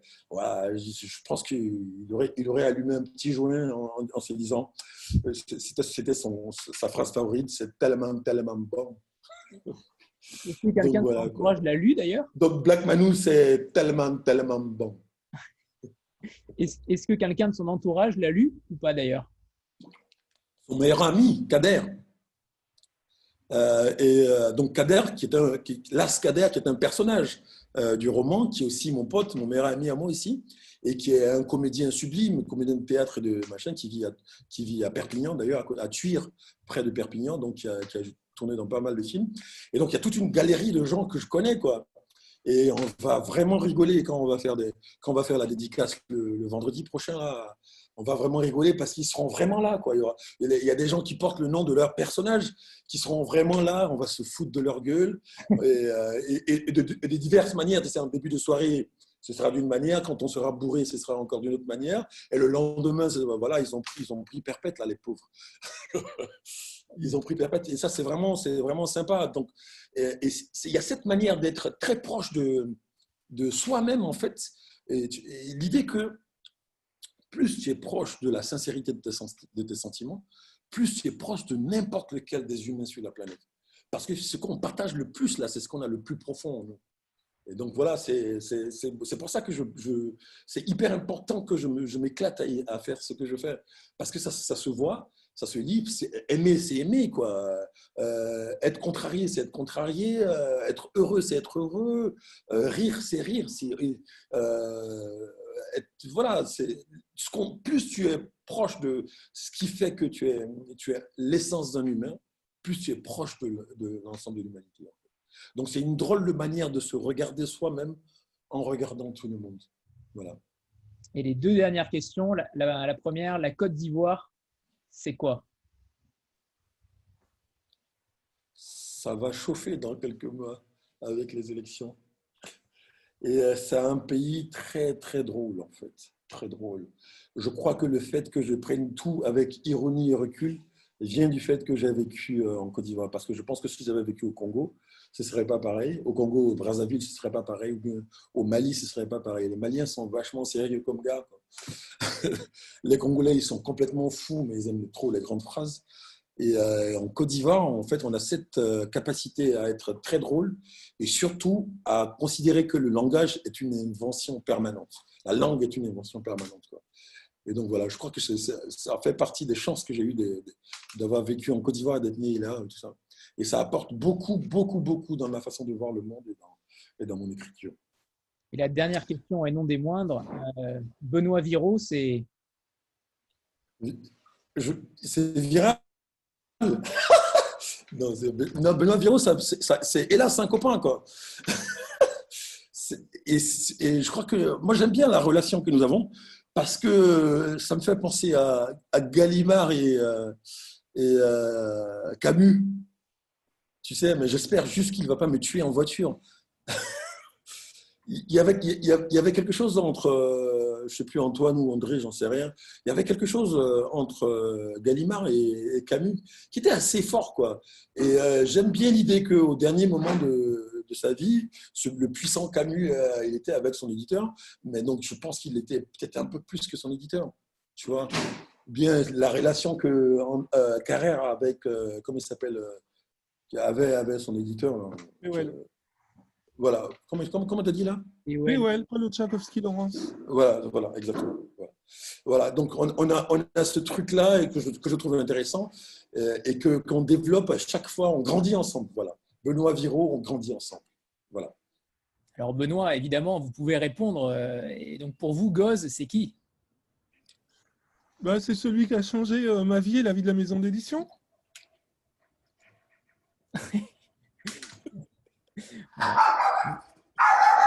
Le, chien a ce eh,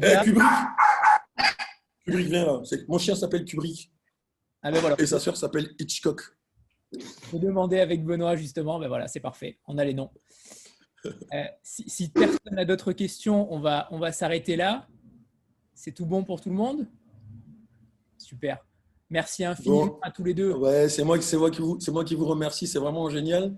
Euh, c'est vraiment beau, quoi. Déjà, même rien que le, le tableau d'affichage et tout ça, je trouve ça tellement beau, quoi.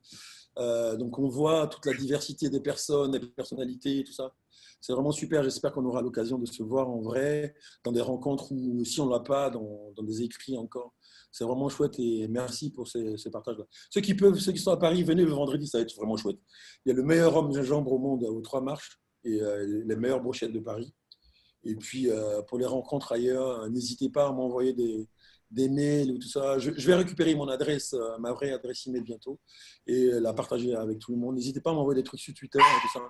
Moi, j'ai vraiment pas de soucis. Je réponds à tout le monde. Je n'ai pas une adresse professionnelle sur Facebook ou sur Twitter, tu vois. Donc, je, m'arrange. Euh, c'est encore très artisanal et ça va, ça va le rester tout le temps. Le et je réponds à tout le monde. voilà. Le seul bémol, le seul bémol c'est votre absence sur Instagram. Hein. Alors, ah, mais je l'ai, ça y est. Ben si, j'ai. Si, si, il y a. Armand Gauze, en fait. Mais, pas ah, Armand Gauze. Et c'est vachement bien sur Instagram. Je, moi, c'est l'année dernière, j'ai découvert ça. J'arrive à mettre de belles photos. Tu parles pas trop, tu mets des jolies photos de temps en temps. C'est vraiment, c'est vraiment chouette. Hein. Je ne connaissais pas, j'ai trouvé ça chouette. Hein. Je trouve ça vraiment, vraiment chouette. Donc, du coup, je m'éclate à mettre de jolies photos sur Instagram. Euh, pas forcément de ma gueule, mais c'est bien de se dire que tu peux mettre de jolies photos de temps en temps, que les gens ils voient une jolie photo. C'est bien de faire des choses euh, juste pour la beauté du geste. Oui, Karine a justement partagé une de, une de vos photos là, sur Instagram. Celle-là. Là. Ouais, voilà, tu vois, ça, ouais, elle est, bien. Hein, voilà, moi, je trouve ça cool, quoi. Je trouve ça cool. Je n'avais pas de compte Instagram et parce que je ne savais pas comment ça marchait. J'ai regardé. Euh, moi, je m'adapte assez vite, je crois. Et euh, donc, de temps en temps, j'ai je, décidé d'en faire un endroit où il y a de belles photos. Voilà. En tout cas, sache que nous, nous sommes très actifs sur Instagram. Bon, ben super. N'hésitez pas donc, à me Et vous partagerez la rencontre, hein, ceux qui auront la chance de, ouais, allez-y, ouais. très bien, comme ça, je, je saurai comment faire aussi. Vous nous raconterez. Bon, ben super, super. Merci beaucoup à tous les deux. Merci beaucoup. Ciao, ciao, et à très bientôt. À très bientôt. Je fais ma capture d'écran avant que vous partiez. Oui, une capture. Allez, ça y est, je fais une capture d'écran. Et hop Ciao, ciao Je vais m'occuper de Kubrick, là. Je crois qu'elle est, un peu, elle est un peu nerveuse. Elle a vu qu'il y avait beaucoup de monde. Merci beaucoup. Ciao, ciao. Salut tout le monde. Ciao tout le monde.